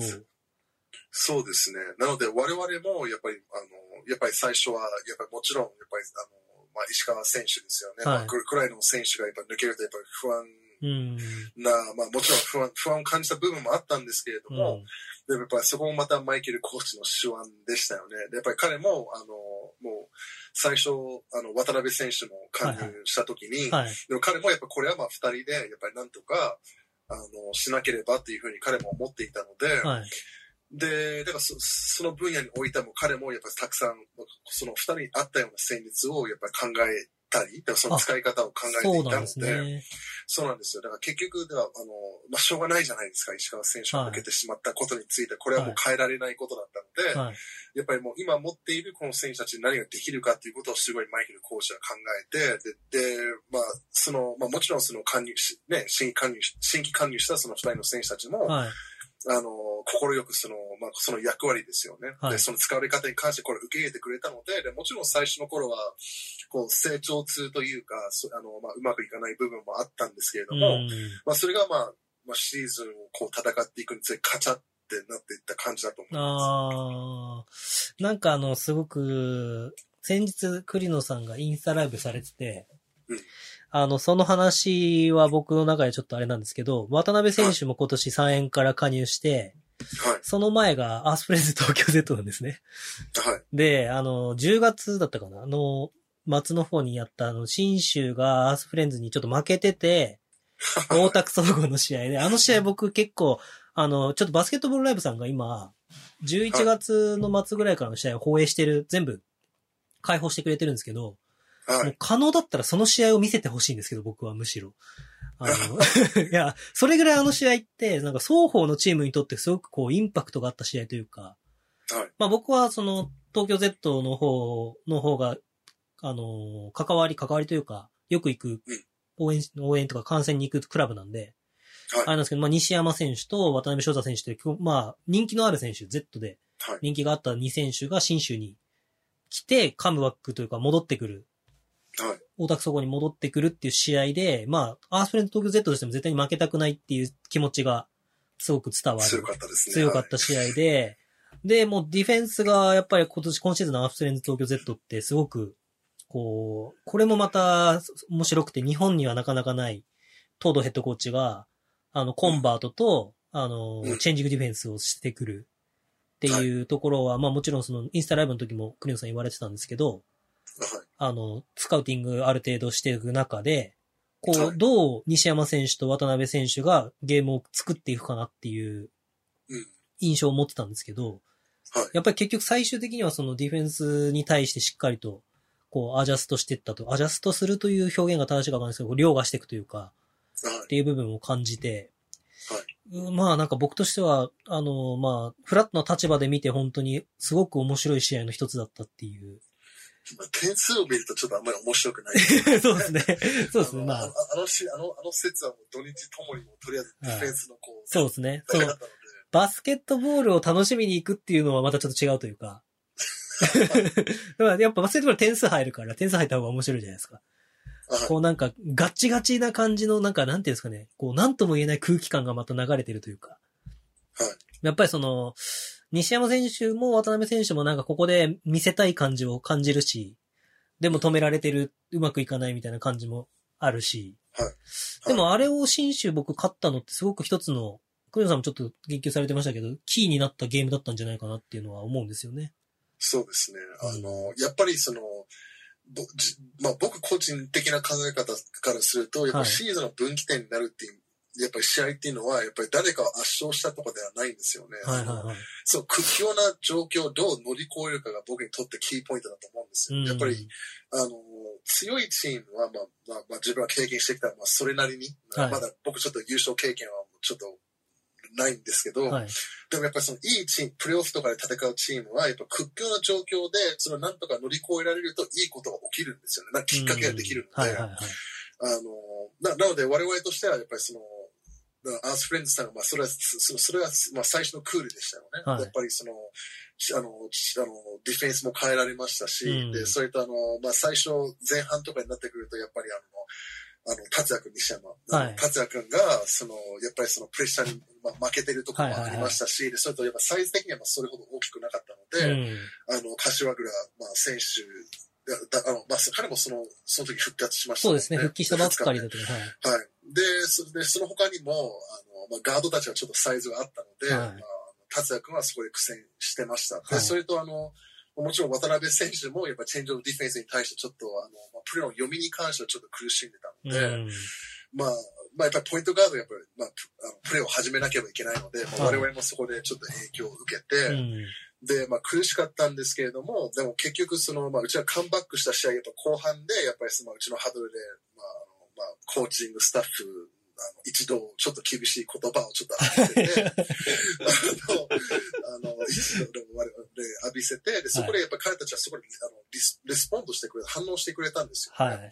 で、だからうちにとってはその時にはオフェンスというよりは、やっぱりそこでディフェンスで今一度頑張ってみようって話をして、で、その時あの、まあ、渡辺選手はまあ先頭を切ってくれて、まあ、はい8秒バイオレーションとか一人で、まあ、相手に対してささせてましたよね。はい。で、そこでまあじわじわと追い上げていって、でまあ、タイミングよく、あの、まあ、達也君が現れるって感じでしたね。そこでまあ、スリーポイントのとどめを、とどめを刺す。そうですね。とどめ刺されましたね。はい、そう、まあ、だから、だからあの、本当に僕にとってこれ、あの、分岐点なんで、もう鮮明に覚えてるんですけれども、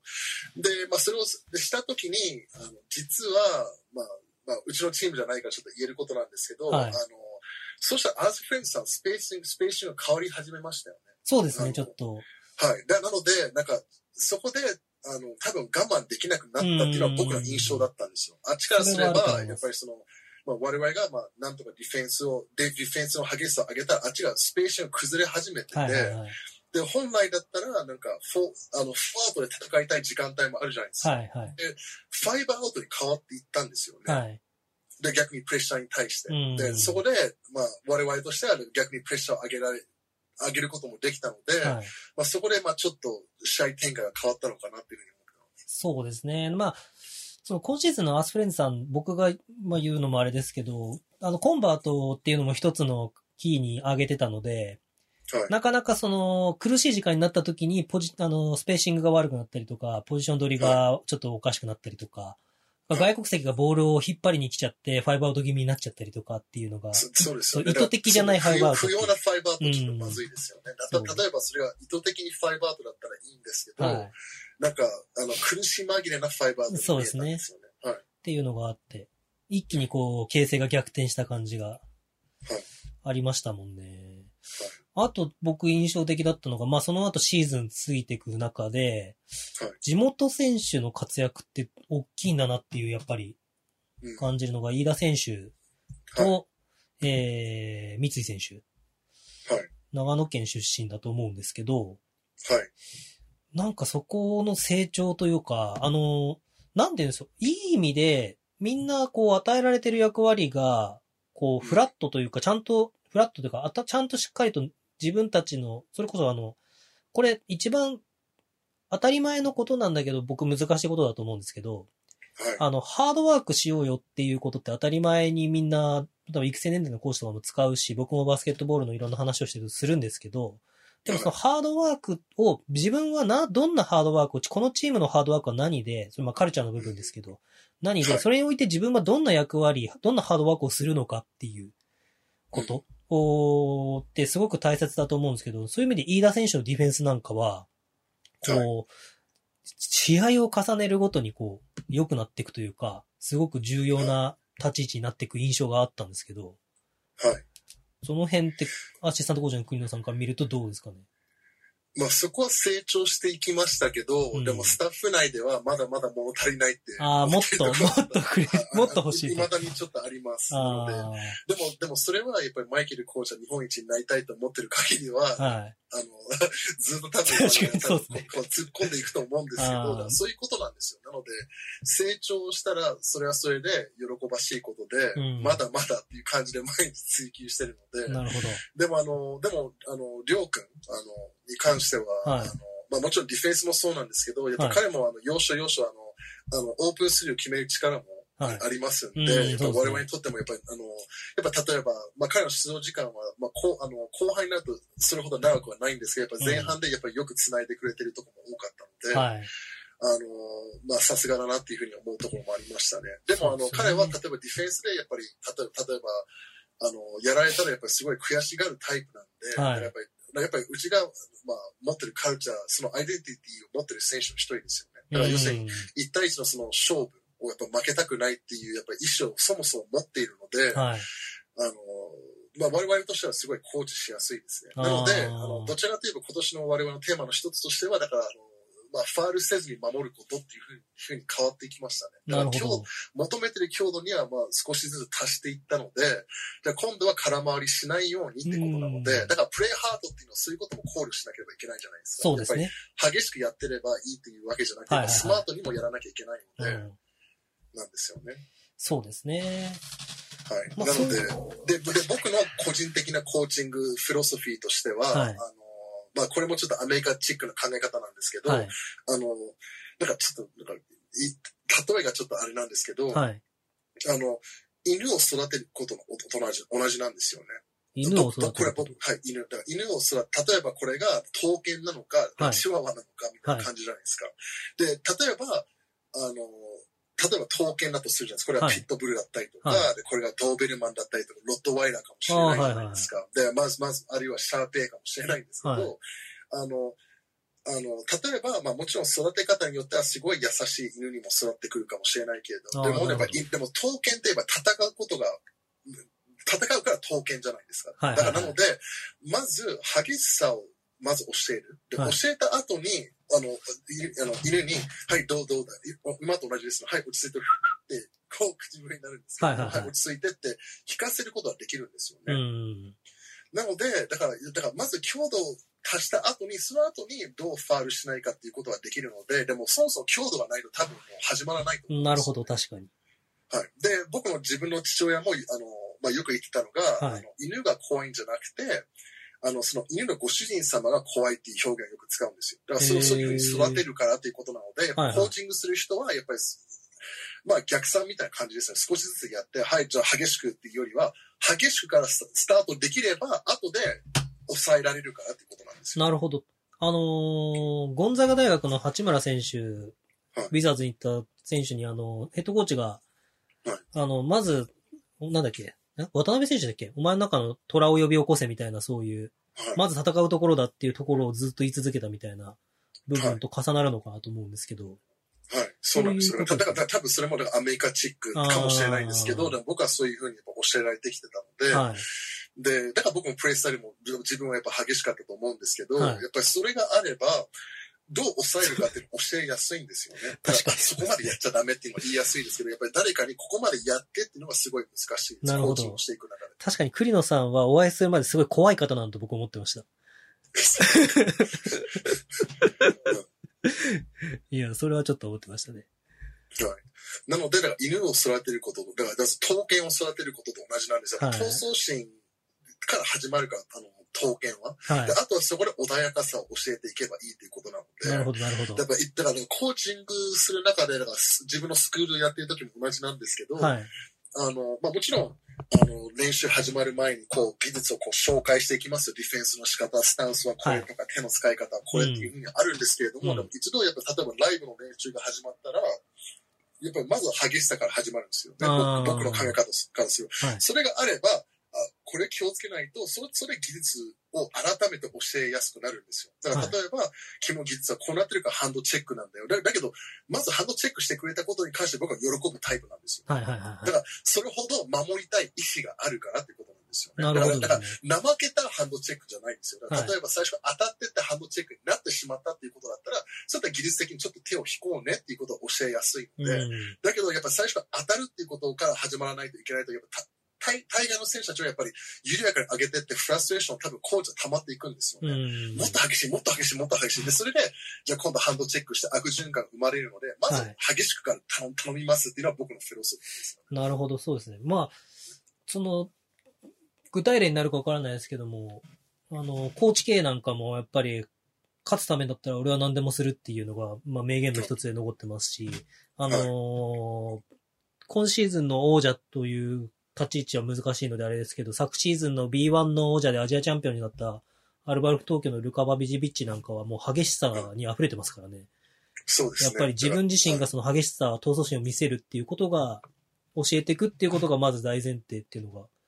なんかそれを聞くとすごくストンと落ちてくる感じは僕はするんですけど、はい。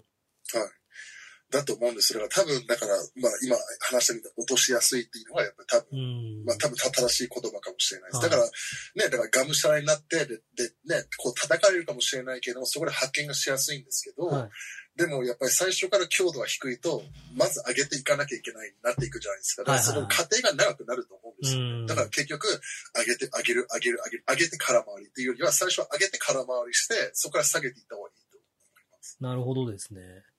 確かに、それはすごく思いますね。なんか、高校生の選手とかでも、やっぱり、大学とかトップレベルとか、まあ、今は B リーグあるんで B リーグとか来た時に、なんか、戦え、ん逃げるなっていう感じっていう、ネガティブに使われることがありますけど、こう戦えなくて伸びてこない選手って稀にやっぱりいるのが目につくんですけどはい、この選手高校の時は無双してたんだけどな、みたいな、っていうのがどうしても、まだまだ日本の中の課題というか、はい。の一つかなっていうのは思ったりしますよね。はい。で、ボボクシングも多分すごい似てると思いますよ。例えば、初めの一歩も読んで、まあね、読むと多分そうですけど、一歩くんはやっぱがむしゃらの最初か始まるほど、なるほど。でも、でも、とりあえず、一生懸命じゃないですか。はい。で、一生懸命からぎ、でだから磨かれていくわけじゃなうんいですか。うんうん。だから要するに、あの、ボクサーもそうなんですよ。ずっとアウトボクシングされた時に、で、はい。誰かにノックアウトされると、そういう時、さされると、それが一つのし、なんていうか、あの、まあ、屈強なそういった境遇を味わって、はいはいはいで、。立ち直れるかってなるじゃないですか。ボクサーも同じで。でも最初やっぱり人間、とりあえず一生懸命になって突っ込んでいって、なね、ノックアウトされてもいいと思うんですよ。はいでノックアウトされたら、あれは危ないなってなると思ううん。ので、はいだからかわし方を多分本能的に学び始めると思うんですよ。はいはい。確かにそうですねアウトボクシングで殴られたことない子は、技術は素晴らしいけど、殴られたら痛い。あで、顎がガラスでできてるみたいな感じになっちゃうじゃないですか。はいはいはい。そういう例えも僕はよく考えるんですよね。最初から突っ込んでバキってなったら、あ次回喧嘩したら僕はちょっと、ああのね、少なくともピックアップかなんかしなきゃいけないなっていうふうに変わっていくじゃないですか。確かにそうですね。そう殴殴られた後は人間も絶対痛いから、学ぶかなっていうことなんですよ。うん。いや、そうですよね。でもその経験、そういう経験、まあ痛い経験ってまとめちゃうとあれですけど、絶対に大事ですよね。まあだからそういうのがなんか、ちょっと数字のところにちょっと戻ってみるとあれなんですけど、あのー最終的に47試合あってさ、あと、新州が、えっ、と、ターンオーバーがまず下から3番目、だから少ないんですよね。で、1試合平均11.3。で、一番やっぱりそこのカルチャーカルチャーでさっきから僕らが言ってるところ、えーディフェンスの部分ですよね。のはい、まあ、これが全てディフェンスだとは言わないですけど、ブロックが1位なんですよね。です。ウェイン君ですね。はい。1試合3.7。だから結局そのどこにこう、自分のボールマンのディフェンスだったり、に2戦のディナイのディフェンスだったり、ヘルプのポジションだったりっていうのがすごく、こう僕は印象的で、はいで、あのーゴールした、ペイントに入るか入らないところに、あのーそれこそ、多分この数字、今、クリオンさんが言った通り、ウェインがほとんどうん、そこに最終的にリムプロテクターでいるっていうのがあると思うんですけど、あの、はい僕印象的なのが、あの、ウェイン・マーシャルがいない時はい。のダブルチームの生き方っていうのが、やっぱりその、ベースライン側からこう入ってくるはい。戦術を取ってることが多いと思うんですけど、はい。あの、日本だと、基本的にはその、上から被さってくるっていうのがはい。簡単というか、まあ、わかりやすくて、その後のローテーションもしやすい中で、新州はそのベースライン側からトラップをかけるみたいに、こうダブルチームに挟みに行って、かつ、あの、さっき、その、三井選手とかいろんな選手の話、地元選手の話もしましたけど、西山選手もそうですけど、そんなにサイズがない選手が、はい。あんだけ激しく外国籍ビッグマンに向かって、はい。こう、挟み込みに行けるのっていうのは、やっぱりディフェンス、そういう、今、栗野さんが言ったみたいに、最初に痛い部分をはい。知っとくと、もうこれ以上、こう、かわし方を学ぶとか、いなし方を学ぶとかっていう部分だと思うんですけど。はい。だあれ、あのトラップができるっていうのは、僕すごく魅力的、僕の中ではすごく魅力的に映るんですよ。あのベースラインからのトラップができるっていうのは。はい。実はその僕が応援してるレバンガ北海道もあの、ジョゼネトっていうブラジル人のヘッドコーチがいた時は、ベースラインからトラップに行ってたんですけど、はい。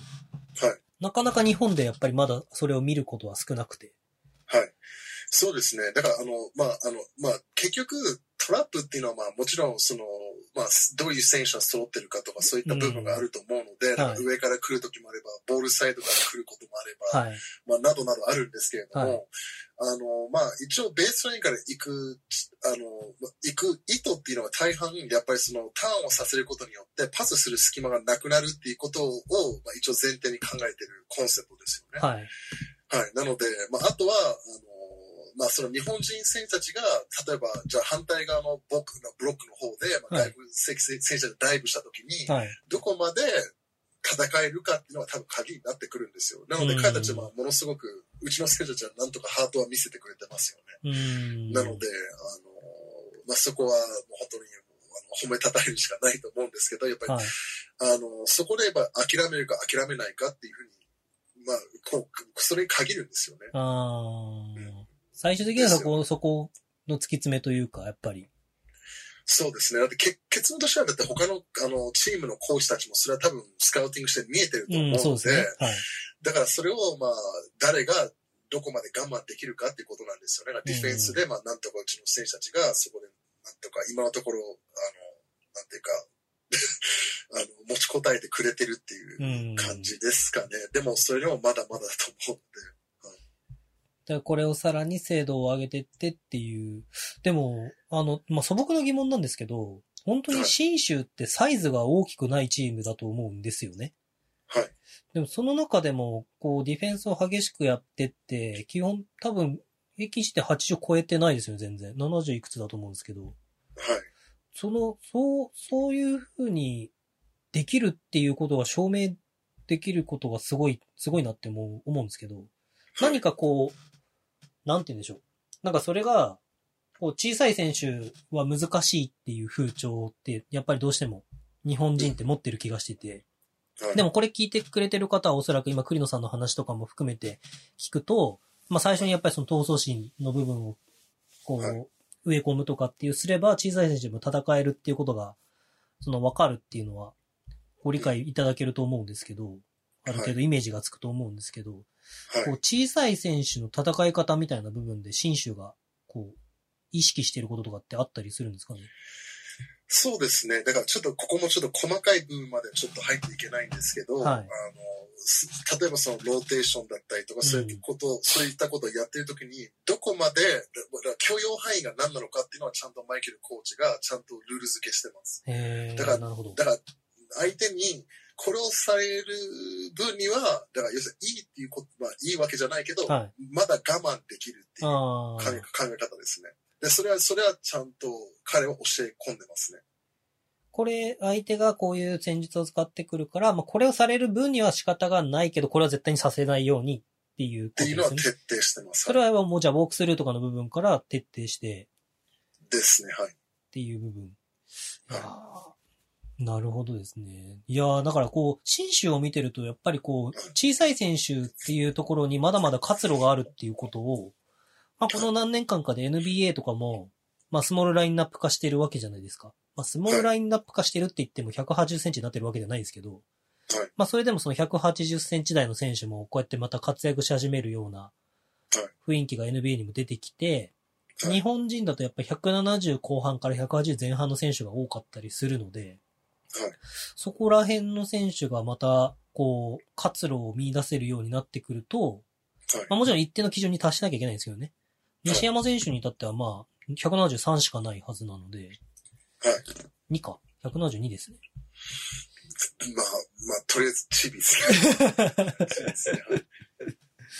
だからそういう選手が出てくると、まあ、それこそ、えっと、チーム全然変わって、あのーカテゴリーも変わっちゃいますけど、B1 の斎藤匠選手とか、シガーレイキサーズの170センチちょっとぐらいですけど、はい。彼もまた今年、もうチームを移籍してブレイクしたっていうことも考えると、まだまだこの、大学生高校生でも、こう、もっと早い段階で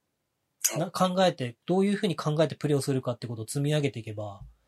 170センチ台の選手にも活路はゼロではない、ゼロではないってもおかしいですけど、広がっていくのかなっていうのはすごく新種を見てて思うんですよね。そうですね。で、しかも、まあ別に我々のバスケだけじゃなくて、もう今現代のバスケが変わってきてるので、うん。あの、何かしら小さい選手でも、まあディフェンスにおいてはやっぱりできることはあると思うんですよ。はいなので、ね、昔みたいにこう、まあポストヘビーにはならないと思うので、はいはいはい。やっぱそあのそういう形になってくると難しいですけど、あのそもそもあの、ね、現代ののあの世界のバスケではやっぱスペースを取ることがあのメインなので、はい。やっぱり本本来だとそこまで苦しくないはずなんですうよ。ん。ですよね。昔みたいにポストヘビーになってくるとじゃミスマッチ疲れてもういろんなことされるかもしれないですけど、うん。どちらかといえば今の現代のバスケ広がりたいから、はい。そうそうそう。まあそれを考えるとなんか小さい選手とも活路があるはずなんですよ。そうですよね。その辺がまた、こう、上がってくるクラブとかが、こう、トレンドを、トレンドっていうのがまたた言い方が正しいか僕はちょっとわからないんですけど、こう、作っていってくれると、リーグがまた面白くなってくるというか、間違いなくただ、ひあのーこう、新州にしよう、広島にせよ、仙台にせよ、えっ、と、は B2 のカンファレンスで優勝したチームっていうのは、やっぱりさっき言ったみたいにカルチャーとかスタイルっていうのをちゃんと持ってるクラブなので、それと同じ同等のラインでちゃんと戦っていくことが、を続けていけば、その、僕は来シーズン B1、あの、ちょっとなんていうんですか、言い方難しいですけど、ちゃんとこの、今のコロナの状況で行われ、ど、いつからどう行われるかちょっとわかんないですけど、はい。からの中でも、ちょっと、台風の目になる存在にはなれるんじゃないかなって僕は感じてるんですね。それぐらい今の B2 はレベルが高いって感じてるんですよ。はい。はい。なので、なんかその辺をぜひ、来シーズンバスケットボールを見る方には注目してもらいたいですし、新州っていうクラブをぜひとも注目してもらいたいなって思うんですけど、うん。はい。まあ、台風の目になれるかな。あの、まあ、まあ、まずそこなので、あの、そう甘くはないと思うので、まあそうですよね。はい。でも、あの、でも今話したみたいに、こう、アイデンティティ、アイデンティティの話もしたんですけど、はい今後の、なんか僕が、まあ、元選手として言えることも、い言えることが、はい。やっぱりその選手たちも、あの、若い選手たちも、やっぱりどっかのチームに加入するときは、はい。そこも念頭に入れて入団してほしいですね。あだから。僕の場合はやっぱりどんどんキャリア積んでいくにつれ、やっぱ考え方はさっき話してみたデューディリをするっていう感じだったので、はいデューディリっていうのは僕だから、だからその、勝久コーチとの会話もあったわけじゃないですか。はいはいはい。だから、そ、それ、そういうバスケをしたいから行くんですよね。はい。だから、だから要するに仕事があるからとか、あそこは勝ってるから、勝ってるにもやっぱプロセスがあると思うので、うん。やっぱ結局自分がそこに、そのコンセプトとかそのアイデンティティにフィットするかどうかも考えてほしいですよね、はいはいはい若い人たちには。だから漠然と、なんかその B リーグでできるからとか、ここはブランドがあるからとかじゃなくて、はいあの、よくブランドって、なんか、はい例えばジャイアンツとか巨人みたいに、強いからっていうブランドで見られがちですけど、うん。あの僕、アイデンティティも、だと思うので、はい。あの、だから例えばね、もし、ルイ・ヴィトン買うにしても、ルイ・ヴィトンって高いからじゃないじゃないですか。やっぱりルイ・ヴィトンも多分ストーリーがあると思ううん。ので、そこにストーリーに共感できるから、チームを選ぶっていうことも若い人たちにこう思ってほしいんですよ。うんそうですね。いや、それはもう大共感ですね、僕は。そうなんですよ。だから、だから、まあ、あの、先ほど話したみたいに、例えば群馬はもう本当に、ぼ英語で言うとのがスマッシュマウスバスケットボールなんですよね。スマッシュマウスっていうのは要するに、あの、口を殴るっていう表現なんですけど、はい。あの、昔のミシガンステートみたいな感じですよね。大きさだったりとかフィジカルさでねじ伏せようとするっていう考え方もありますし、で、うちの場合は、まあ、どちらかといえば、こう、スペーシングを重要視してディフェンスで戦う。うん。で、広島はやっぱりその、まあ、タレントがあるから、そのタレントに沿ったバスケをするわけですよね。はいはいはい選手がいるから、まあ、ここを中心にしてシューターを囲むっていうコンセプトはちゃんと確立されてますし、うん。で、イーグルズを見ると、やっぱり泰造君はやっぱり、あの、まあ、ファイトが好きなんで、やっぱりその、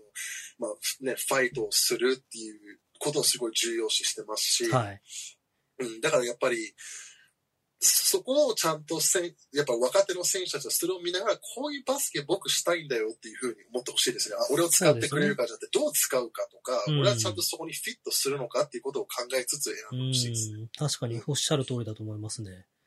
で、それ自分がどういうバスケ選手になりたいかっていうのも、そこでまあ、ちょっと絵がこう、出来上がってくるのかうなっていうふうに思います。ん。だ22とか23ぐらいで加入するのって、なんかある程度大学でなんかこう完成した自分って思ってる選手が多い気がしますけど、まだまだやっぱりこう知らないこととか伸びることとか、手にしてないことがたくさんあるはい。のが事実だと思うので、その、そそれこそ最初に、こう、どのチームに、こう、自分がちゃんとそこを見極めて選んでうん加入するかっていうのは、実はすごく大きなことで、はい。で、なんていうんですかね、こう、今、B リーグの傾向を見ると、その栗野さんのお話じゃないですけど、新、その、自分がステップアップしていく中で、30過ぎてから、こう、なんていうんですか、またブレイクする選手とか、こう、価値が上がる選手っていうのが多いっていうのを、もうちょっと早い段階でするためには、個々人の考え方見極める力っていうのがすごく大切なのかなっていうのが、まあもちろん、それがダメなことではなくて、それはめちゃめちゃ必要なことなんですよね。30代の選手もさらにこう、一皮向けてっていうのはすごく大切なことなんですけど、はい。そこにもう、やっぱり20代の選手たちが、早い段階で、こう、なんていうんですか？なり得る自分の理想像にまず到達して、さらにそこからその先が見据えれるような状況っていうのが、ですね。B リーグができてくると、より面白いのかなっていうのは思いますね。そうですね。だからよくビジネスの世界で言うと、こう気づきみたいなものですよね。はい気づきが出てくるのかとか、うん。で、なんか僕もこの間、うちのチームのマネージャーとちょっと話をしてたんですけど、はい。なんかやっぱりあの、やっぱり老朽道として見れるのかっていうことですよね。あの、やっぱりその昔のね、こう武士道だったりとか、そのはいはいはい。そういった精神ですよね。はいバスケットボールをそういうふうに見れるようになってくると、こう多分変化ができると思ういます。ん。そう、道というふうに見て、はいバスケ、まあじゃあ漢字が老朽なんで、老朽道で考えたら、はい。やっぱり常にやっぱり多分、そうするとおのずと自分はどう成長できるかっていうそうですね多分、そう考えられるようになると思います。切磋琢磨すると思いますけど。自分が進む道はどこなのか、み、この分かれ、分岐点でどちらを選ぶべきなのかとかっていうのがうん、ちゃんと決断ができると、うん。ですね。で、うんしかも、まあ長年やりたいんだったらやっぱ変わるしかないので、そうですね。あの、まあ、やっぱり、あの、エリート中のエリートの選手は、まあ、あの、変えなくても球団が、まあ、それに合わせてくれるかもしれないけど、ではいもそのエリートの選手になれるっていうのは、各球団エースは一人、一人二人しかいないと思うので、はいあの、で、あと10名は、やっぱり、いかにして生き延びていくかっていうことを考えなければいけない。確かにそうですねうん。そうなんですよね。まあ、だから、まあ、だから自分の元気をどう終えたいかっていうことも考えつつ、だからはい僕もそれでやっぱり続けたいんだったら、こう変わる、こう変わるっていうふうに変わりましたよね。ああ、なるほど。で、他の、で、今まで、だから自分が引退する前に話してきた若い子たちには話したのが、やっぱ変化をすることによって、実は仕事がずっとあるんだよっていう話をしてきました。そうですよね。それって、あのー今まさに、このコロナの状況の時代と全く一緒だと僕感じてて、はい。あのーやっぱりこうやって時代が、こう、まあ、これ今回パンデミックですけど、はいなんか例えば、えっ、と、テレワークとかそういうのができたときに、そういうところに対して変化を適用する準備をしてたかどうかとか、適用できるかどうかっていう人間がまた10年後の変化に対しての、その免疫みたいのができてくるっていうのはあると思うので、はい。なんかここで、やっぱりこう、まあバスケットボールとかいろんなスポーツ含めて仕事とかも含めて苦しい状況ではあるんですけど、はい。その時に何をできるかとか、何をトライするかっていうのはすごく大きなことなんじゃないかなっていうのを感じてて、と、まあ、感じててとか感じてるんですよ。まあもう間違いないですよ。うんあの、なので僕もちょっと今日のツイッターで、なんか、まあ昨日と今日ですね、なんかその、なんか政治、政治経済の話もしてたんですけど、はい。だからもちろんその今苦しいし、で、やっぱりそ、みみんなそれぞれ違うエピソードがあると思うので、はい。だから、こう決めつけて一概にも言えないんですけれども、うんでもやっぱり、どこで変わるかとか、で苦しいけれども、やっぱり、で苦しい中でどう対応できるかっていうふうに工夫していかないと難しいでしょうし、で、やっぱりその、まあもちろん国がすべきことっていうのは、やっぱりそれなりに国も、まあ政府もせ、あの、ななんていうか、責任もあるんですが、うん。でも結局雇ってるのも我々でしょみたいな感じになってしまって、まあ我々はね、選挙でこの人たち選んでるわけなんで、うん。だからそれも責任があると思いますし、やっぱり、だからプレイヤーとしても、まあ、バスケの話になってくると、コーチがコーチがとか、フロントがフロントがばっかりじゃないと思うんですよ。うん。だから、そうそう。で、しかも僕たち、まあ、まあ、コーチもそうですし、選手たちも自営業主なんで、はい。やっぱりこのサービスを僕は提供するっていうふうにやっぱしていかないと。で、このサービスがあって、あなたはあのね、こここまで提供できるから買ってくださいっていう営業はできないとダメだと思うので、はいはいはい。やっぱ選手はそういった意味で、やっぱりその、まあ、だってよく商品もやっぱ値段を変えたりとか、うんやっぱ改良していくわけなんで、やっぱ選手もそれはできてないとやっぱ価値がないってことですそうですよね。時代に対してアップデートしていかないと、やっぱりただ置いてかれるだけになってくるのがあるので、はいだ今、まあ本当に苦しい状況だけど、B リーグチームもどういうチャレンジをするかとか、選手もどういうチャレンチャレンジをするかっていうのってすごく、なんか僕の、なんていうんですか、他人的な目になっちゃいますけど、すごく楽しみというか、はい。なんか、あ、このクラブはこうやって、こう今き厳しい状況を抜けてこうとしてるのかとかっていうのが見えると、逆に言うとなんかそのチャレンジって応援したくなるんですね、僕は。例えばだからそういうチャレンジが見えると、あ、じゃあここの、このこのグッズ買おうかなとかっていうのはすごく感じるのが、まあファン心理なのかなっていうのも感じたりしますし。はいだそこの選手を応援しようかな。紳士の選手が今、まあインスタライブやったりとか、まあいろんなこともしかしたら今後も仕掛けていくかもしれないですけども、はいぜひなんかそういう動向も、あの、これ聞いていただいている方にはチェックしていただいて、まあおそらく栗野さんも何か仕掛けることがあるかもしれないですけど。仕掛けられますかね 多分ないと思うんですけど。どうなんですかこの間の、それこそ、まあ、シーズン前になっちゃいますけど、あの、ピックアンドロール講習みたいなやつとか、見たい方いっぱいいると思いますけどね。はい、あの、いると思い、思いたいです。ままずそこなんですけど、はいまあそういったことももっともっとできたらっていうふうにます。で、今アメリカも実は、はい。あの、今回のコロナの、こう、なこの情勢を受けて、はい今ちょうどあれですね、あの、まあ、僕も今日マイケルコーチとなんかちょびっとだけ見てたんですけど、はいあの、今、なんかコーチングクリニックみたいな、コーチングサミットオンライン上でやっちゃってますね。あー、なるほど。いや、それぜひ聞きたいとか、もう、それこそそ。あの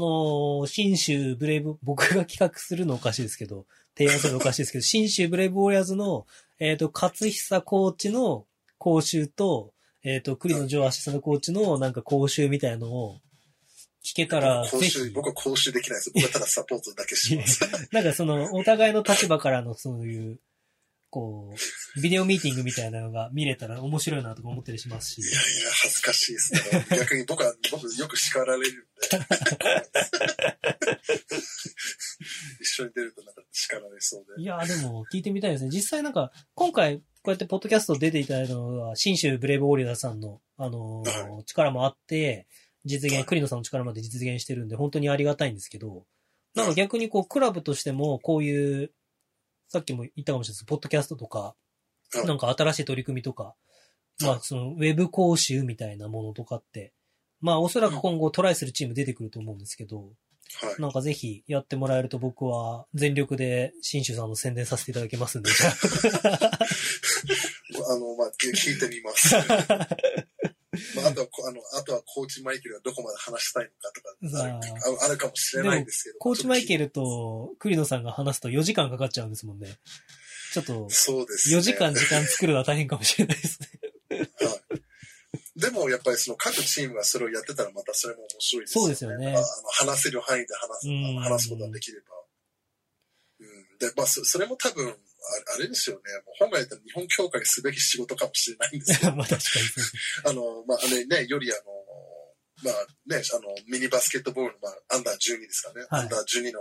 まあ、コーチにもやっぱこういった情報が流れていくと、まあ、底上げにもなりますけど、ですねも多分、このメディアだと多分、まあ、あの、まあ、ブースターさんですよね。うんね本当に、あの、僕も数日前にそういったツイートをしてたブースターさんもいたので、はいやっぱり、まあ、そういう需要があるのかなっていうふうに思いましたけど。そうですよね。やっぱそう、そう、そういったものを見たいっていうようなブースターも、ブースターさんもいたので、なんかイーグルズさんのブースターですけど。あ あ、まあそれはなんかちょっと誰か渡るとこ分かった気がしますけど。いやでも僕らエクストラパスとしても、それこそ栗野さんに、あの、シーズン前に講習、新州のアシスタントコーチに就任する前にお願いしたのは、パあの、ファンの僕らがアップデートしないと、はい僕だから三位一体的な考えでも思ってるんですよ。はいえっと、選手は当たり前ですけど、プロになって、まあレベルアップしますよね。きっと。はいで、コーチ陣も間違いなくレベルアップしていくと思うんですよ。じゃあ、あと他にレベルアップするの何かって言ったら僕ファンじゃないかなと思ってて。はい。で、これは別に僕の個人的な意見なんで、絶対そうしろとかいうことは全く思ってないんですけど、例えば、新州のプレーの時に今、栗野さんが言ってくれたような、例えばカルチャーの部分とかをはいもう完全に感じ取ってて共感できるとか、例えばプレーに対して僕、僕の目線で例えばリピックを使って、そのコーナーの3を演出するためにあの、どこのディフェンスを動かしてるみたいな話をした時に、いやいや、それは違うと思うっていう、こう、議論、討論ができれば、はい。こう、ブースターとしても、こう、まあアメリカなんかとかヨーロッパサッカーなんかはそういうのが、まあ日常に文化としてスポーツがあるので、はい。パブとかでこう話をしたりとかするんですけど、そういうことがやっぱり日本でも少しずつ行われてくれば、こう、スポーツが社会に与える影響とか、こう、プラスにサイクルに回すための力になっていくんじゃないかなと。今は、まあコロナで難しいですけど、再開した時に、そういう環境を少しでも作れたらいいんじゃないかなっていうのは僕らの活動の、まあ一つの目的なので、いや、ブースターさんが、こう、なんか、洗練されてくると、なんかもし試合負けたらすごいブーイングされていや、怖そうですけどね。チームとしては怖いですよ、絶対。そう。あれですね、サッカーみたいにこう謝罪をあのせざるを得ない状況になりそうですけど、すいませんでした。いや、でも、なんかその、なんていうんですかね、バスケットボールをより楽しむ、今のままであり続けることってさっきのコロナの話もそうですけど、あり続けることはやっぱないと思うので、はい。やっぱりマイケルコーチのスタイルも来シーズンになったらまた進化するかもしれないし、まあこれ3年後5年後ってなってくるとさらに変わってくるときに、僕らもそれについていくことによってより楽しいこととか、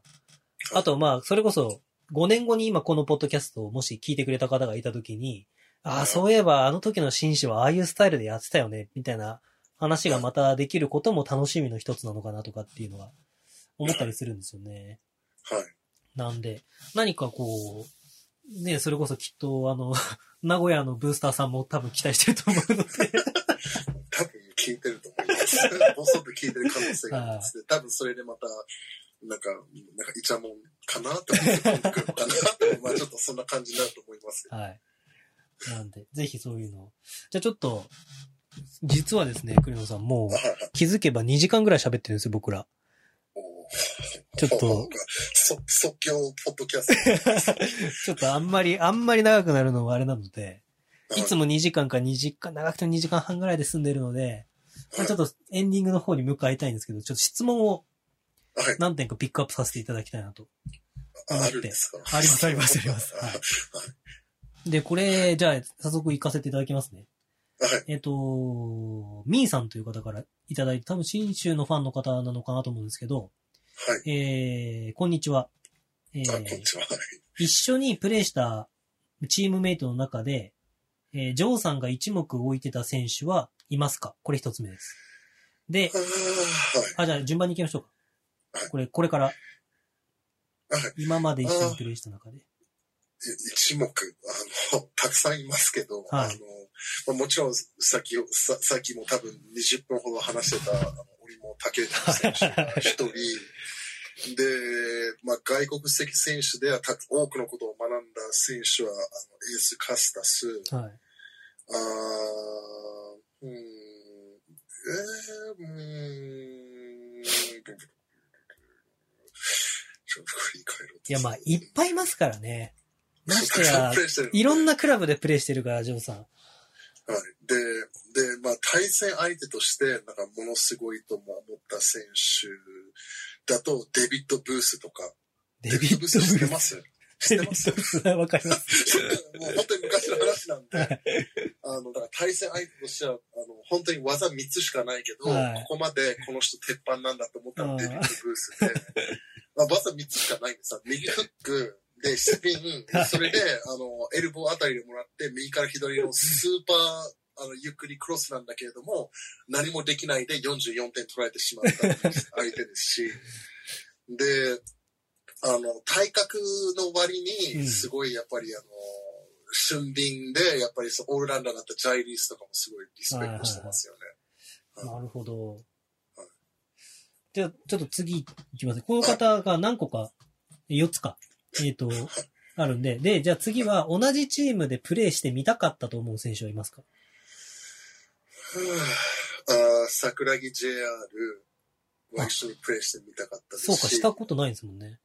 ないですね。まだすごい仲いいんですけどね。はい今でも。で、高橋マイケル一緒にプレイできたらよかったのになって思いますし。往年の名選手が出てきますね。はい。で、過去にか、あの、なんかやりとりしたこしたことあるけど、あの、無縁だったのが河村拓也。はいはい、結局河村拓也君は彼が、ぼ僕たち入れ替わりなんで、はいはいはい。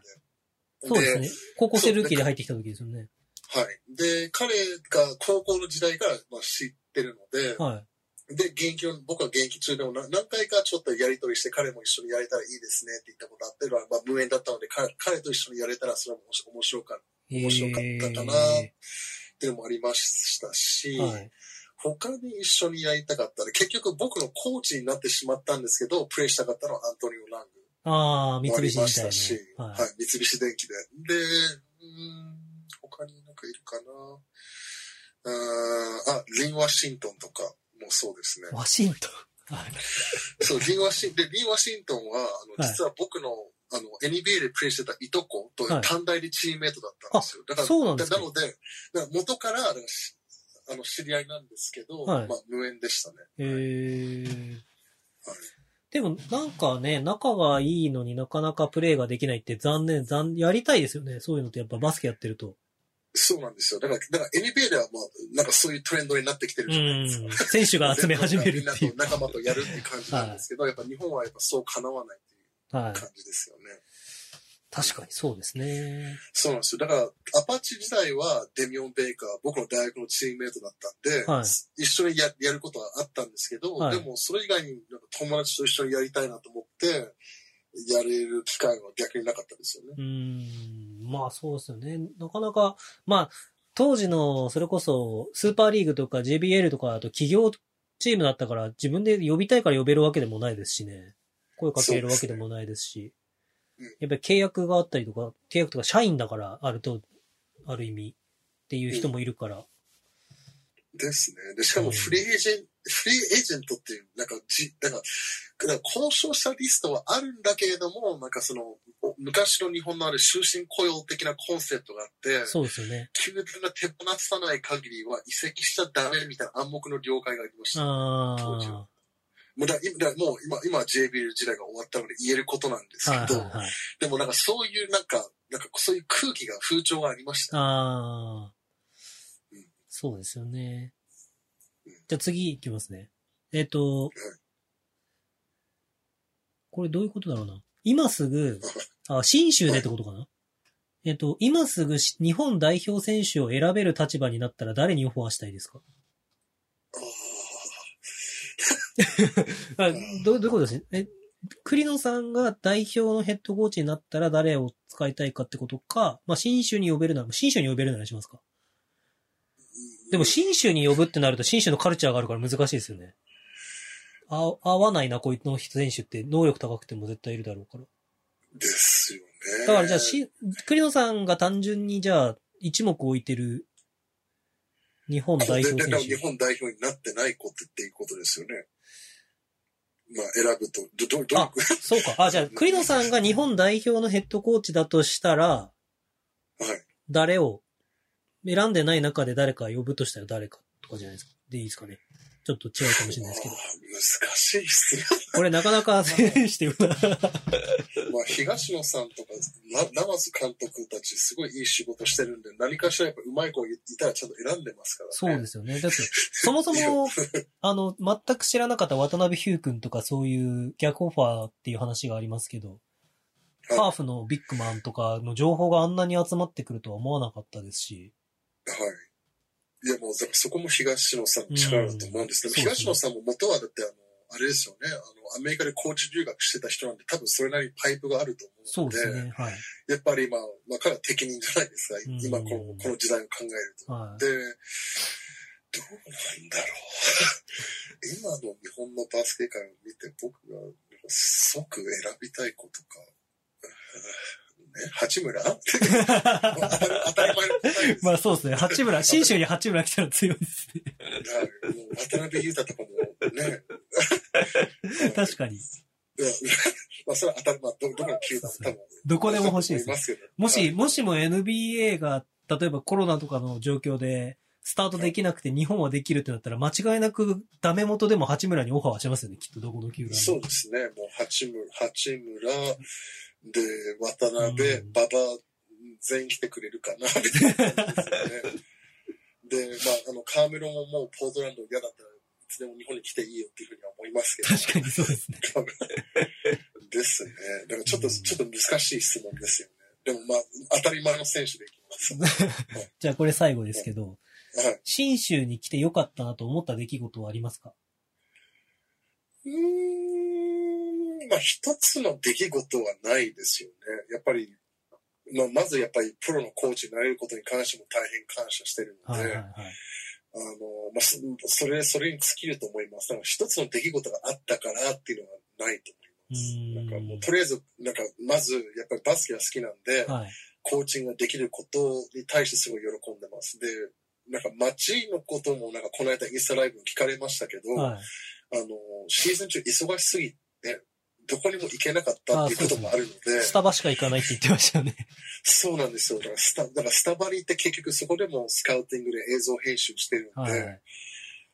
だからそもそもなんか、だから、なんかね、新州そばだったりとか、はいはいはいなんか、で、もちろん、あの、あれですよね、あの山賊焼きとかもあるんですけど、はい。あんまりこう、たしなめてない のが事実なんで、うん。まだ長野をた満喫はしてないんですね。はい。で、バスケット的にも、あの、優勝したかったんですけど、はい。あの、決着をつけられなかったじゃないですか、はいシーズン中そうですねプレーオフで戦って決着をつけられてない。うんただ不完全燃焼で、こう一つでなんか来てよかったっていうのが、味わえてない気がするんですよ。はい。いろんな意味で。だかはいらちょっと、はいはい。だからまあとりあえずコーチングができて、で、マイケルコーチと、で、その今このいる選手たちと一緒に、まあ、とりあえず中地区優勝できてよかったって感じですよね。なるほど。うんうん。だからちょっと一つの答え出し、出しにくい状況です、現在。ご時世も、情勢もあって。そうですね、確かに。そう、むしろ、むしろ新州ブースターの皆さんが去年優勝できたので、みんなね、その、喜びをか噛み締めることできるんですけど、僕何も、何何も、個人的に何も得てないっていう感じですよね。なるほど。んなんかちょっと、じゃあ、うん。来シーズン以降、ぜひ、うん、なんとか。はいでも、でも、ももし万が一 B1 に行けたら多分、たくさんぶっ飛ばされると思うんで、そうですよね。そう俺たちはレベルアップしないとっていう感じなんで、うんどどうなるかもちょっと予想がちょっとつきにくいんですけど。じゃあちょっと次の質問に行かせてもらいます。この方は北海道の方ですね。で、えっ、と、質問のお名前が J さんという方で、はいえー、栗野さん大好きですと。北海道から応援してる人たくさんいますので頑張ってください。っていうメッセージをいただいたんですけども。はい。なんか、さっきの織茂さんの話だけそういえばしてますけど、北海道時代、僕も聞きたいんですけど、で、エピソードとか、なんかはい、思い出とかってあります？それこそじゃあ、北海道行って良かったこと、良かったこと。ああ、北海道はもうとりあえずご飯がもうめちゃくちゃ美味しかったので、でやっぱり先週時代だったらやっぱ出かけやすかったので、はいはいはい。あの、もう、あの、札幌ラーメンもそうですし、はいで海鮮もそうですし、はい。で、あの、まあ、僕がよくあの、通っていた、あの、あれですね、豊平探偵団っていう飲食店もあったので、はいで、あの、はい、そこで、でやっぱりよく食事をして、マスターとしゃべしゃべること、まあ、それがすごい非常に楽しかったんで、はい。それがすごい思い出に残ってます。えー、はい、でで、自分の、まあ、妻もまだその当時はまだ交際してたんですけど、はい。やっぱり彼女もやっぱり札幌に来て海鮮食べたら、もう、はい、あのやっぱりよく、あの、まあ、話をするときに、はい。また札幌に行って、あの、ウニ食べたいねとかっていう話はししますね。あー、本当ですか。はい。なんかあの、ある寿司屋さんであの、夏目っていうところあるんですけれども、はい。で、そこってあの、あれですね、あの、D ナゲッツってレンタルコート屋さんがはいはいはいはいはい。はい、札幌にもあるんですけれども、はいはいはい。でそこのあの、まあ、あの、オーナー、あの、オーナーの斉田さんと、え札幌のオーナーの斉田さんと、それとあの、D、あの、D ナゲッツの創設者の近藤さん。で、はい。彼も一時期、北海道バスケットボールクラブをちょっと見てましたよね。はいはいはい。で、彼と一緒に行った夏目っていう寿司屋さんで出てきた、あの、ウニですよね。はい。で、そ、それがもう僕たちは海のマンゴーで呼呼んでるんですけど、はい。すごい甘く、すごいうまくて、めちゃくちゃ美味しかったんで、えだからー、妻とはもう、だからよくその話をします。また、あまた、やっぱり北海道のウニ食べたいねえー、ぜひ、北海道じゃあ来てください。と。でも、行きたいです。あ、で、それとあの、で、だジンギスカンも美味しいんで、はいはいはいはい。で、で、まあ、レバンゴの選手たちの行きつけは、山田モンゴルなんで、はい。あの山田モンゴルは僕はもう毎週、あの、あれ火曜日食べてました。毎週火曜日決まってるんですね。毎週でした。で、で、若い選手たちとか、あの奥本優斗だったりとか、はいあの種市康介はいはいはい、谷と一緒に僕が連れてって、毎週やっぱり火曜日行って、やっぱりそういった話をたくさん、まあいろんな話をしたのをやっぱり今はよく思いえ出します。ー、なるほどですね。はいなんか、あで他に思い出があるとしたら、あれですね。あの、く、桑沢体育館ですかね。あの、そ、その練習場で、はい。マイナス14度の中にバスケすることはやっぱりもう忘れられないです。いや、あの、温まらない、あれですよね。そうはい。全く温まらない。はい。だから温めたらストーブ入れてもあのマイナス7度になって、それ結局その中で練習してしまうという。ああそれは忘れられないです。いやー、それ、僕らも、あの、ミニバスとか中学とかやってるとそうなんですよね。あの、全く、なのになんかちょっとよくわからない、あの、あの、まあ、これはちょっと批判になりますけど、部活精神みたいな感じで、あの、練、アップが終わったら T シャツと短パンでやらなきゃいけないみたいな、なんかそういう、なんか、その、なんか決まりが当時はありましたね。は あね、旧日本軍の感じ そんな感じですね。一歩間違えるとちょっと。うんはいとか当時はありましたけど、だからその、あの、アースフレンズ東京 Z の輪島イリア選手はそういうのを、こう、くぐり抜けて、はい 僕と同じ中学校でやってたんですけど、まあはいそんなんもよく笑い話で言いますけど、はい今、今はやっちゃいけないよって。はいとてつもなく、やっぱ体罰です。あれは、あれは寒いです。そうですね。寒すぎますよね。はい。じゃあちょっと次のはい質問が最後で、これ、ちょっとめちゃめちゃ濃いのが来たのはいで、ちょっとこれで最後じゃあエンディングで終わりたいと思うんですけど、はい。えー、栗野城さんが出演とのことで投稿させていただきます。えー、タロンタと申します。タロンはい。あの、僕らのリスナーさんでカナダに在住されてる、えー、リスナーさんがいて、その、タロンタさんカナダにいる方なんですけど、はちょっと今、あの、カナダもですね、あの、タロンタさんの情報ですけど、あの、はいロックダウンになって、全く外に出ること、スーパーに行く以外はないっていうので、あの、結構これを、この辺を楽しみにしていただいたりとかしてるんで、ありが、ありがたいっていうのもおかしいですし、何か、プラスになる、あれをしたいなというの気持ちは常々持ってるんですけど、これがですね、なかなか濃い情報が来て僕も驚いたんですけど、読ませていただきますね。はい。えー OSG フェニックスを見て育った私にとって、栗野選手はヒーローです。小さめのパワーフォワードながら外国人選手からリバウンドをもぎ取る姿は、桜木花道のようで子供時代ワクワクしながら見ていました。今でも25番を着てハードにプレーする姿が忘れられません。えーフェニックスといえば中村監督。監督とのぶっ飛んだ思い出は数えきれないほどあるかと思いますが、そんなぶっ飛んだ思い出をお話ししてください。っていうのはちょっと僕何点、まあ、そのごめんなさい、時間があれなんで何点か選ばんとしてもらったんですけど、ちょ、これは絶対に鳥にしようと思って。はいはい。いやー、たくさんいろんなのありますけどね。はい。あの、まあ、あの、先日ちょっとあの、うちの選手たちにも話してたんですけど、はいあの、一度、一時期僕、あの、自分が思ってた、まあ、ことだったんですよ、勝手に。はい。あの、僕、名前栗のジョーじゃないんだって思う時期もあって、あの、僕の、一時期、僕の名前ってもしかして、はい。この野郎っていうふうに思ってたんですよね。この野こ郎。あの、だあの、カズさんも面白いのが、はい各選手に、まあこう、叱るときにいろんな、なんか、まあね、いろんな発言、こ う発言するんですけど、はいはいみんな各選手それぞれ違うんですよ。はい。はい。で、僕になってくると、この野郎みたいな感じが多かったりとか、で一時期もう俺の名前と貸したんじゃないのかって思う時期もありましたし、この野郎が。で、俺、今の野郎なのかなとか、ちょっと名前がで、まあ、みんなそれぞれいろんなちょっと違う呼ばれ方があったんですけど、はいはいはい。まあ、それをちょっと各選手の多分それ思えるところあると思います。で、あーで、それと僕もやっぱり若い頃は若かったんで、はいまあ、いろ あの、まあ、いろいろと逆に、あの、カズさんを困らせた時期もあったので、おー。そうそう。なんか気になりますよ、それは。それで、そうそうあの、僕もまあ、もう10、まあ、日本で最初13歳まで過ごしたんですけど、その後10年間大卒するまでアメリカだったんで、はい。アメリカのこう、文化がすごい、なんか自分にこう、浸透してたせいか、例えばなんか自主練習に関しても割とマイペースだったんですよ、ね。はい。で、だから多分、カズさんの現役のコーチングの生活の中で唯一、なんかその彼の、あの、目を気にせずに、はい。あの、相対することもよくありましたね。なるほど。で、はい。なので、あの、だから、例えば、なんかね、みんなシューティングしてるときに、はいよくあったのが、はい。あの、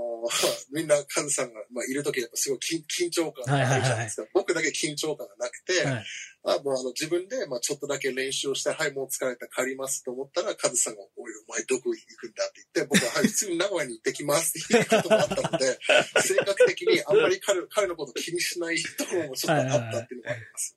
まあでもそれがアメリカに、アメリカのスタンダードというか、自分まあ、の、やったらで OK っていう。はい。はい。っていうのもあったので、だから彼を、まあ、そういう意味で困らせることはありました。はい。だから、まあ、練習中でも多分僕は多分唯一カズさんになんか何かを言い返す日本人だったかもしれないか もしれないです。納得いかない。だからもちろんまあ90%僕は叱られることが多かったんですけど、はいその10%でも言い返す、言い返す時はあるんだっていうところがあったかもしれないですね。まあ周りのチームメイトからしたら、お前何言ってるんだよみたいな感じのもはい、ありましたね。うん です、ですね。で、まあ、その、だからその後、まあ、カズさんが、まあ、あの、ね、秋田行ったりとかもあったので、はいはいはその、で、まあ、あの、彼、まあ、あの東三河フェニックスで DJ でやる時もあったので、う、はい。まあ、それもまあ何回か数回があった、あったことあるんですけど、はい。まあ、彼もやっぱりそれで、俺くらいしかいないみたいな話はしてましたけど、お大バカ野郎は、みたいな感じで、はい、ちょっと空気読めない子でした。でも、まあ、そう、でも相当カズさんは、はい、はい、厳しい方でした。そうですよね。うん、でも、あの、やっぱり選手たちのことをすごい、あの、やっぱ思ってたので、厳しいけれども、はいオフコートではすごい、あの、いい人でしたよ。えー、はい。だからもう、絶対、あの、選手たちをご飯に連れて行くこともやっぱ多かったですし、はい。あの、はい。で、やっぱ僕、僕もやっぱ、あの、彼の手をや焼かせてましたけど、うんすごいいろんな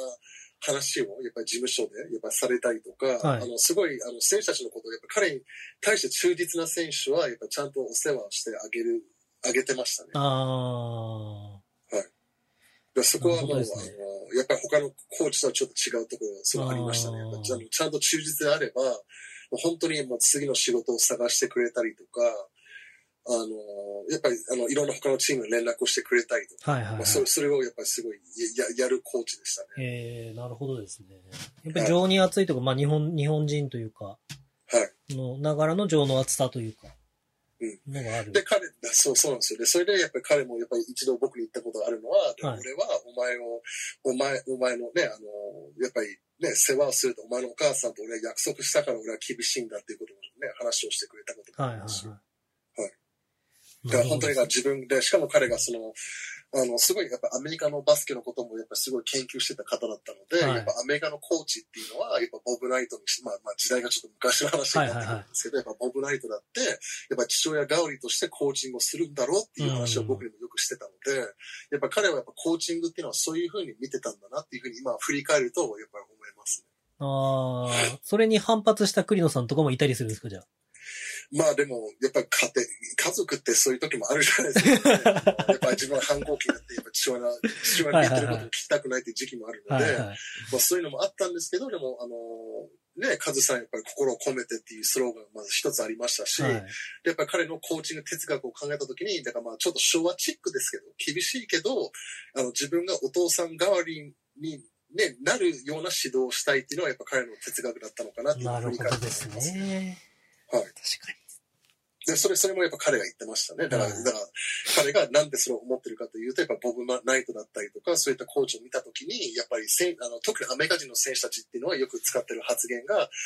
He's like my father, 俺のお父さんのようだっていうふうに、に。はいはいあのはい。まあよく言う選手が多いので、うんだからカズさんはそれを目指してコーチングをしてたっていう話を僕にしたことあるので、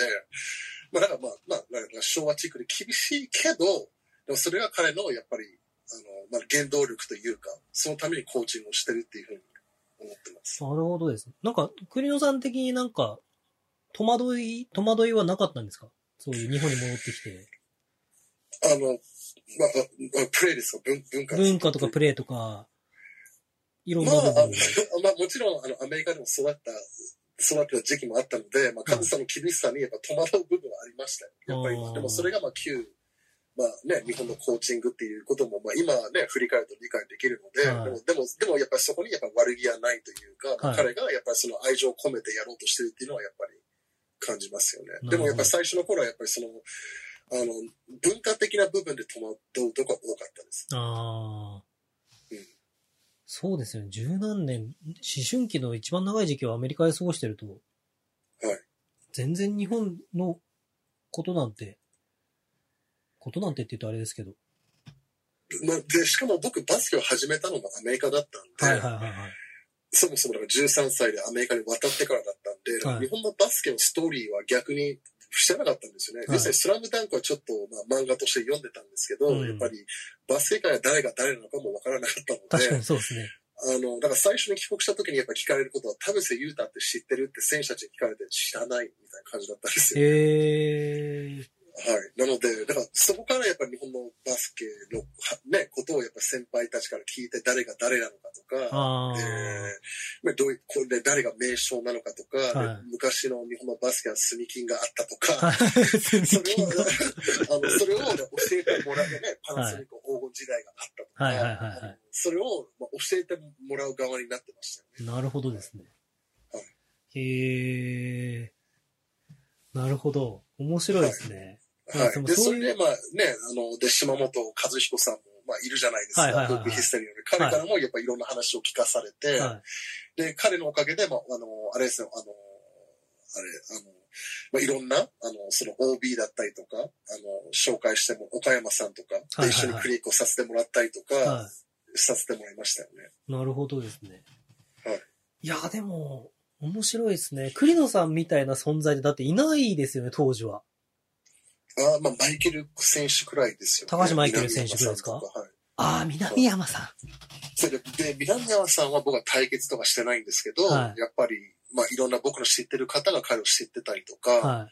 するので、で、僕もだから今でもだからたくさん、だからいろんな人たちと、あの、ね、あの、おまあ、日本のバスケの歴歴史にな残るような人たちとやっぱ出会,、ね、出会わせてもらうようなきっかけがあるので、つながりがあったりとかしますけど、い。はい。ああ、なるほどですね。でで、でもそれもすごい重要だと思うんですよね。はいやっぱりその歴史を知らないと、やっぱりその、うんいやそうですねやっぱり今がないので、うん僕はそそういうそういうのをやっぱりじあの、すごい大事大大事にしてるので、やっぱり今の若い選手たちにも、やっぱり極力すごい勉強してほしいなっていうふうに思ってますけど。そうですよね。ちょっと今素朴な疑問で思ったんですけど、栗野さんは、えっと、アメリカでプレイしてる時もパワーフォワードなんですか？いや、元がスモールフォワードです。そうなんですかはい、やっぱ小さすぎるんで。ああ、ですよあねの。サイズ的にはやっぱり足りないですもんね、正直。はい。アメリカでやるには。ですね。だから本来だったらって195センチなんで、あの、ね、今、ロンゾボールでさえも僕より身長高いんで、うん。で、で、僕の場合だから、要するに、スリーポイントが上手じゃないスラッシャー系だったんですよ、ああ、なるほど。要するにドリブルドライブをして、はいで得点するケースが多かったので、でそういうタイプで、で、それで、で、で2003年大学卒業して、で、OSG に入るわけなんですけど、それも、まあ、カズさんもすごい情熱を持ったので、い行ったんですけど、はい。で、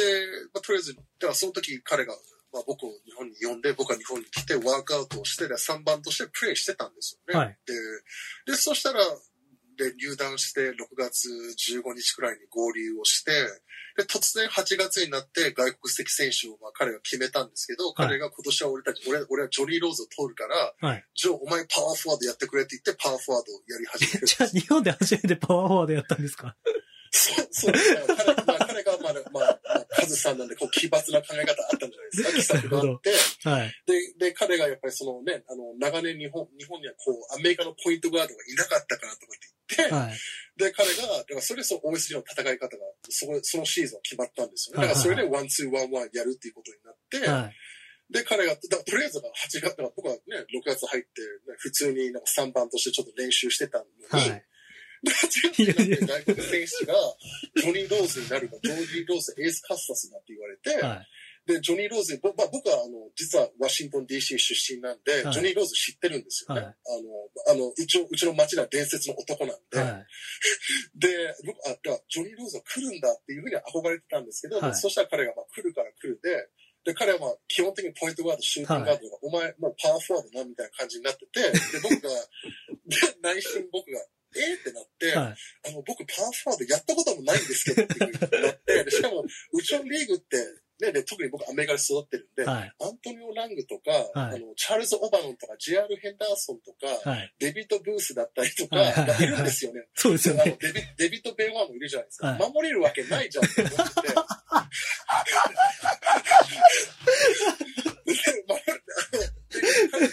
今な、ね、名乗り上げてる選手で NBA ちょっとかじってるじゃはないいですか。はい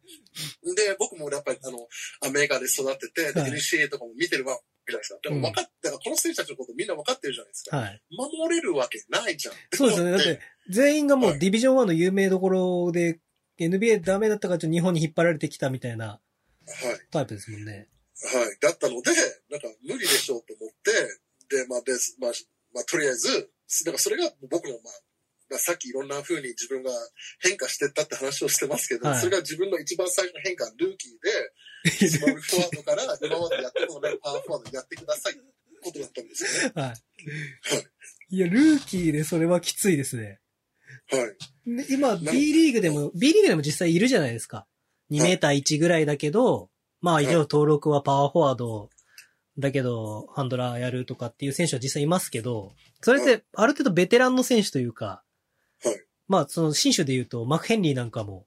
そんなにサイズはないけど、まあオールラウンダーで、まあ外国籍だからパワーフォワードのポジション取ってるというか、はい。まあ、それ、まあ、それと現代のバスケットボールもあるからやりやすいことじゃないですか。やっぱり当時で考えたらスモールボールだけど、その当時はビッグボールだから。そうですよね。シャキール・オニール全盛の時代の。へですよね。だって、だってむしろアースフレンズは繰り下げられてるじゃないですか。はいはいはいコンパートって言っても、やっぱ4番がじゃあ2番やってくださいじゃないですか。僕繰り上げられてる。確かに。すごいですね。インサイドなんか守ったことありませんって言って初めて守るのがジェール・ヘンダーソンとかそういうことですもんね。そうでしたね。なので、だだからまあ多分その質問された方も、なんかそうやってリバウンドやるって言ってますけど、とりあえず僕ら、らとりあえず僕がむしゃらなだけなんですよ、ね。あもうその時点で、要するに技術的にな、うんぬんとかじゃなくて、とりあえずなんとかしのがないとっていうことなんじゃないあ。この今でも25番を着てハードにプレーする姿が忘れられませんっていうのは、ハードにプレーするしかなかったんですね。そうですよね。で、で、そこ、そこでは僕はあの、今日、あのね、この話の、あの、最初、あのちょっと真ん中くらい話してみたエースカッサスっていうのも、はいまあだパワーフォワード覚えたのはエースカッサスから教えてもらってって感じですよね。だからやりなながら、エースがこれはこれだみたいな感じで調整していったって感じです。なるほどですね。はいええ面白いですね。はい。だから、だからそれまでは僕はもうアメリカで、た、例えばなんかピックアンドロールとかなんかミスマッチがあって、しのぐってしか、でね、しのぐっていう方法でしか守ってないので、はい。で、誰だとりあえず持ちこたえるか誰かヘルプしてっていうパスをしてたので、はい。で、そこからカズさんから、いや、君、あの、もう、もろ1対1で、あれガチで守ってね、みたいな感じになって、でも、すごいですね。その後ずっとなんだかんだキャリアをパワーフォワードで行くんですもんね。そうですね、はい。すごい、それはものすごくないですか？なかなかそんな選手。まあ、だ逆にそれが僕の、まあ、こう、生き残っていく道に変わっていきましたよね。だから逆に、だから他のチーム、だからそれも多分、だからサポさんも、あの、OSG のジョーを見たいっていうふうになるわけですよね。はいそれが、それが僕のブランドイメージになったかもしれない。なるほ。ど。むしろ。はい。はい。まあお逆に言うと前が、お前がスリーポイント打つのも見なくていいから、とりあえず外国人守ってっていう、あの、あれ、レッテルというか、レーベルがね、できできたかもしれない。なるほどですね。確かにそうですね。はい。なんか、ある意味の一つのトレンドというか、新しい、まあちょっと最先端すぎますけど。はい。だって PJ タッカーみたいな感じですもんね。はい。で、それで、それで、だで、まあ、カズさんのね、評価をすると、だって逆にそれは、はいトヨタが、はいあの、あれですよ、ルイス・キャンベルとはいか、はいはい。よく前ですよ。そうか。2003年だからまたトヨタは、あの、オバノンと、あの、えっとあれですよ、やっぱ大型外国籍選手でしたもんね。あれ、オバノンってもう一人誰でしたっけ？あの、僕の最初の年は、強かったですよね。はい。だからちょっと、ちょっと今、もう昔すぎてちょっと覚えてないんですけど、はい。あの、リカード・マーシュル、ちょっと覚えてないんですけど、でもその前だって、僕が入る前はブライアン・ヘンドリックでしたよね。で、オバノン、ブライアン・ヘンドリックで、で、僕が入った年は、オバノンと、あの、トッド・リンドマンでしたね、1年目は。で、あー、その。翌年がリカルド・マルシマーシでしたけど、あの、だから、だから、だから BJ、僕は BJ 移ってからトヨタが初めてガード系を取りましたよね。だから、あの、ドロン・パーキンズとか、ルイス・キャンベルを。はい。でも、カズさんはガードを取り入れたのが2003年だったんですよ。だその、その前なんですね、ちょっとだから。その、ブそうなんですよ。。だから、だから彼、その時にもう、まあ、だからもう、もうカズさんのことを思うと、だから多分、だから多分僕も入ったっていうことも考慮して、ガードを取り入れたいから、まあ、お前とりあえずパワーフォワード、どっちかの順、まあ、まあ、カズさんがまあ、インタビューすれば彼は多分話すと思うんですけど、でも、でも、でも、とりあえず、それを初めてやったのは実はカズさんなんですよね。なるほどですね。はい。で、そで、そで、そだから、だから僕のだから最初2年間 BJ に行く前が、だからちょうどオバノオバノン、トッド・リンドマン、で、はいでオバノン、リカルド・マーシュ。で、僕は BJ に行って、その年から、で、かあそこトヨタ監督が変わるんですよね。で、それジョン・パトリック、ジョン・パトリックになりますよね。はい。そうで、ジョン・パトリックイコールドローン・パーキンズなんで、だからはい要するに、まあ、外国籍のコーチがそのトレンドを日本で始めたけれども、日本人で言うと実はカズさんが先にやってたってことなんですよ。ええー、なるほど。はいジョン・パトの時から、それこそまた、でも面白いですね。クレヨンさんすごそのそのストーリー行くとすごいですね。はいジョン・パトのところからまた少しずつなんかオリモさんのプレイタイムが減り始めてきて、で、ロイブルになって、ロイブルになってロイブルがそれでルイス・キャンベルが引き続き同じ、だから要するに、でジョン・パトもドイツ、アメリカ人なんですけど、ドイツでコーチングしてたじゃないですか。はいはいはいはい。だからそのトレンドを持ってきたわけなんですよね。だから、だからロイブルコーチもドイツ人なんで、はい。で、BJ は BJ で、そもそも僕が最初 BJ 入った頃は外国籍選手は一応無制限だったじゃないですか。はいはいはいはい。なので、だから自然に、だからあの、マット・ロティックだったりとか、はいまあ、いろんなあちこちのチームにガード入るの自然だったうんですよね。ん。で、でただ JBL では、そのジョン・パトがそれを初めて始めたっていうことなので、はだから、だから2005年くらいから、まあ、とりあえず BJ もあり、で、外国コーチがやっぱガードを連れてくるっていうトレンドが始まったんですけど、うんトレンドに前なる前に始めたのはカズさんですよね。で、そのキーポイントになったのが栗野さんってことですね。まあ、聞いたことないと思いますけど、でもだから、でもカズさんはだから本当にあの、そういった面では、はいあの、バスケすごいいろんなことを考えてる人なんで、確かにだから本当にあの、なまた思い出し話になるかもしれないんですけど、はあの、例えば僕たち遠征のバスに乗ってても、あの人作戦版ずっと持ち続けるんですよ。い。へあ、そそれもすごい印象に残ってて、ではい特にやっぱりよくあの遠征のバスに乗ると、やっぱ若手がやっぱり結局前に座るじゃなですか。はいいはいはい。で、ベテランが後ろ座るので、だ僕はまあ、だから比較的近かったんですよね。はいで、やっぱりもう前を見る限り、もうずっとカズさんは作戦版を持ち続けて何かやってるんですよ。はい。だから常になんか考えてて、で、それでなんか OSG のこの事務所のこの、あの、キャビン、こう、あの、木材のこう、木造のこう、キャビンがあるんですよ。オフィス,、はいオフィスなんですけど、はいあの人本当にバスケ大好きなんで、はい。あの、常になんか、まあ、と特にその時代 VHS のカセットなんで、そればっかり入れてて、で、ダラ、その当時のダラス・マーベリックスですよね。スティーブ・ナッシュと、あの、ダーク・ノビツキのバスケとか見てたりとか。はいはいはいはい。ちょうど最初の走りの時。はい。そうそうそう。で、それを見て、で、彼のインスピレーション、それだったらしいんです。だからアメリカのポイントガードが欲しいっていう話もされてました。ああ、なるほど。だから彼が僕を事務所に呼んで、で、でまあもちろん、あの、解説は英語なんで、はい、僕はそれを訳しながら、はい、どういうコンセプトなんだとか見て、僕はそれを説明して、俺これしたいみたいな感じで話をしてたんですよ。へだから結局、だ多分マイだからマイケルコーチもそうなんですけど、やっぱりまあ多分、日本国内のやっぱりトップのコーチは、やっぱりそういう勤勉さを持って常に研究してると思います。ああ、なるほどですね。うん。だから、かつコーチはもうそこまで突き詰めてると思います。確かに。いや、まあそこはでも本当に永遠の変わらない、もう本質的なところというか、はい。そういう人がまあ魅力的であって、そういうクラブが着実にこう、強くなっていくっていうことは変わらない、変わらないというか、はい。きっと。まあ、その、その、その時代のその時代でみたいな感じなんですけど、ね、だから結局トレンドセッターはやっぱり常に情報を入れたりとか、うん新しいことをしようとしてるってことだったので、だからその、またそれも振り返ってみると、だからカズさんはまあ、もちろん、あの、誰もが知る厳しいコーチですけど、でね、でもやっぱ常に、やっぱりその何ができるか、何ができるかってずっと追求してましたよ、ね。はい、だから本当に、あの、まあ、言い方からするともう、だからもう、ね、バスケバカ、バスケ変態とか、いろんなね、例えがありますけど、彼もやっぱそその一種の人間でしたよね。だからそこに座りながら、これ面白いだろうとか、これやりたいなとか、やっぱそういう会話がやっぱ絶えなかったです。なるほどですね。そうか。いやー、ちょっとじゃあ、すいません。まだ話はちょ、結構尽きてないんですけど。まあでも答えになりましたかね。な、な、なってます、なってます。はい、在住の方は。だいぶ尽きてないんですけど、もう2時間半くらい経ったので、ちょっとエンディングにします。すいません。で、じゃあ本当にちょっと、えー、まあ、今日、えー、新州ブレイブウォリアーズさんの方で、えー、OK をいただいて、栗野さんの方に、えー、ご出演いただいたということで、本当にまずはクラブと、えー、栗野さんの関、えー、と、えー、関係者の方々に、えー、ありがとうございましたとお礼をお伝えしたいと思います。ありがとうございました。あ、こちらこそありがとうございます。えー、で、まあ、ぜひ本当にまた、機会を作れれば、えー、ご出演していただきたいなと思うんですけど、まず、この、なかなか、こう、どの業界も難しい中で、こう、はい、まあ、まあ、最初にもちらっと話しましたけど、絶対にスポーツが最初に、こう、エンターテインメントとして、まあ、切られてしまうっていうと悲しいですけど、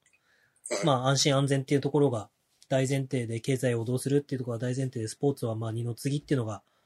えー、現状だとは思うんですけど、こう、バスケットボールっていう B リーグができて4年経って次5年目で、その費用なんか消さないように僕らも、こう、活動をしていきたいなと思ったりしてるので、ぜひ、何かね、どこかでバスケットボールのね、話で盛り上がったりとか、まあ、プラスになるようなことができたりとか、まあ、あと、クラブもなかなか厳しい状態が続いていること、ところが多いとは思うんですけども、何か僕らも力になれることがあればと思いますので、またぜひ、えー、今後とも栗野さん、よろしくお願いいたします。はい、よろしくお願いします。はい。じゃあ最後になんか一言いただいていいですかね？ああ、あの、まずは、あの、まあ、今回このポッドキャストにお呼びいただきましてありがとうございます。はい、いいあの、まあ、2時間半にわたる 長話になってしまいましたけれども。はい、いや、まあちょっと、いつも、ここまでは一応いつも通りなので、このまま行くとですね、新記録ができそうな。はい。まあ、なったんですけど、まあ、あの、まあ、ご清聴いただいていただきましてありがとうございます。はい、最後まで、まあ、もし聞いてくださっていればですけれども、あの、まあ、今、あの、本当に今、あの、まあ、まあ、全世界ですよね。まあ、日本のみならず全世界でも今、このコロナウイルスの影響も今、あの、決してまあ小さくはないと思うので、うん、まあ、まずは、あの、まあ、バスケットボール以前に、まあ、皆さんが、まあ、ご健康で、それと、あの、まあ、その安全でいられるように、まあ、願ってます。で、はい、あの、まあ、今後も、あの、まあ、あの、まあ、こういった形で、まあ、こういったコンテンツを提供できれば、まあ、もちろん、あの、まあ、どんどんやっぱり出れるようであれば、まあ、まあ、投稿していきたいですし、で、まあ、あの、他にも、例えば皆さんがお話を聞きたいような人がいれば、まあ、ダメ元かもしれないですけど、まあ、僕も、あの、まあ、自分、まあ、力ないかもしれないですけど、やっぱいろんな人たちを呼んでみて、で、楽しくこう、バスケットボールを語っていけれいけたらなというふうには思ってますので、確かにそうですね。まあ、よろしくお願いいたします。なんか、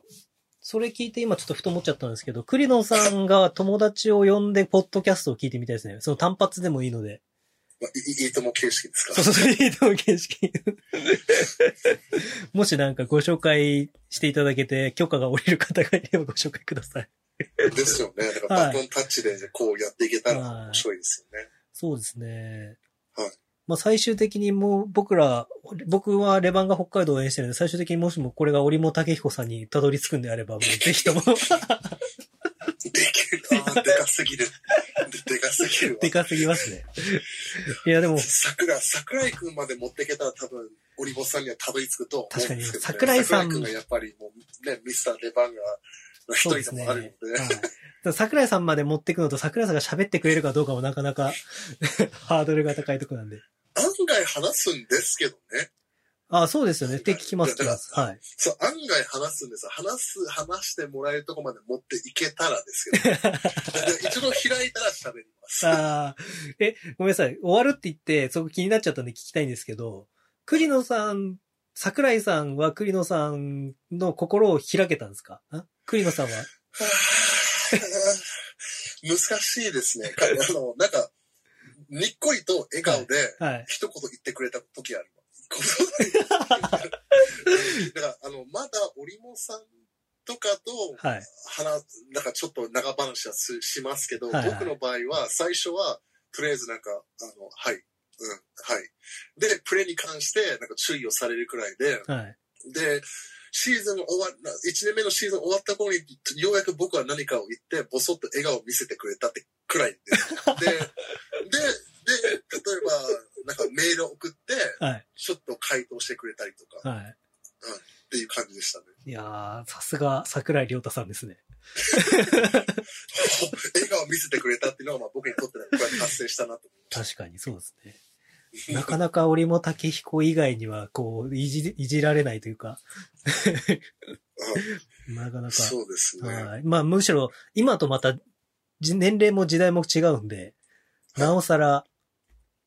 こう、当時は織茂さん、織茂さんっていう感じだった時代っていう話を聞いたりもするんで、はい今はちょっとなんかみんなにこう話したりとかするみたいですけど、おお。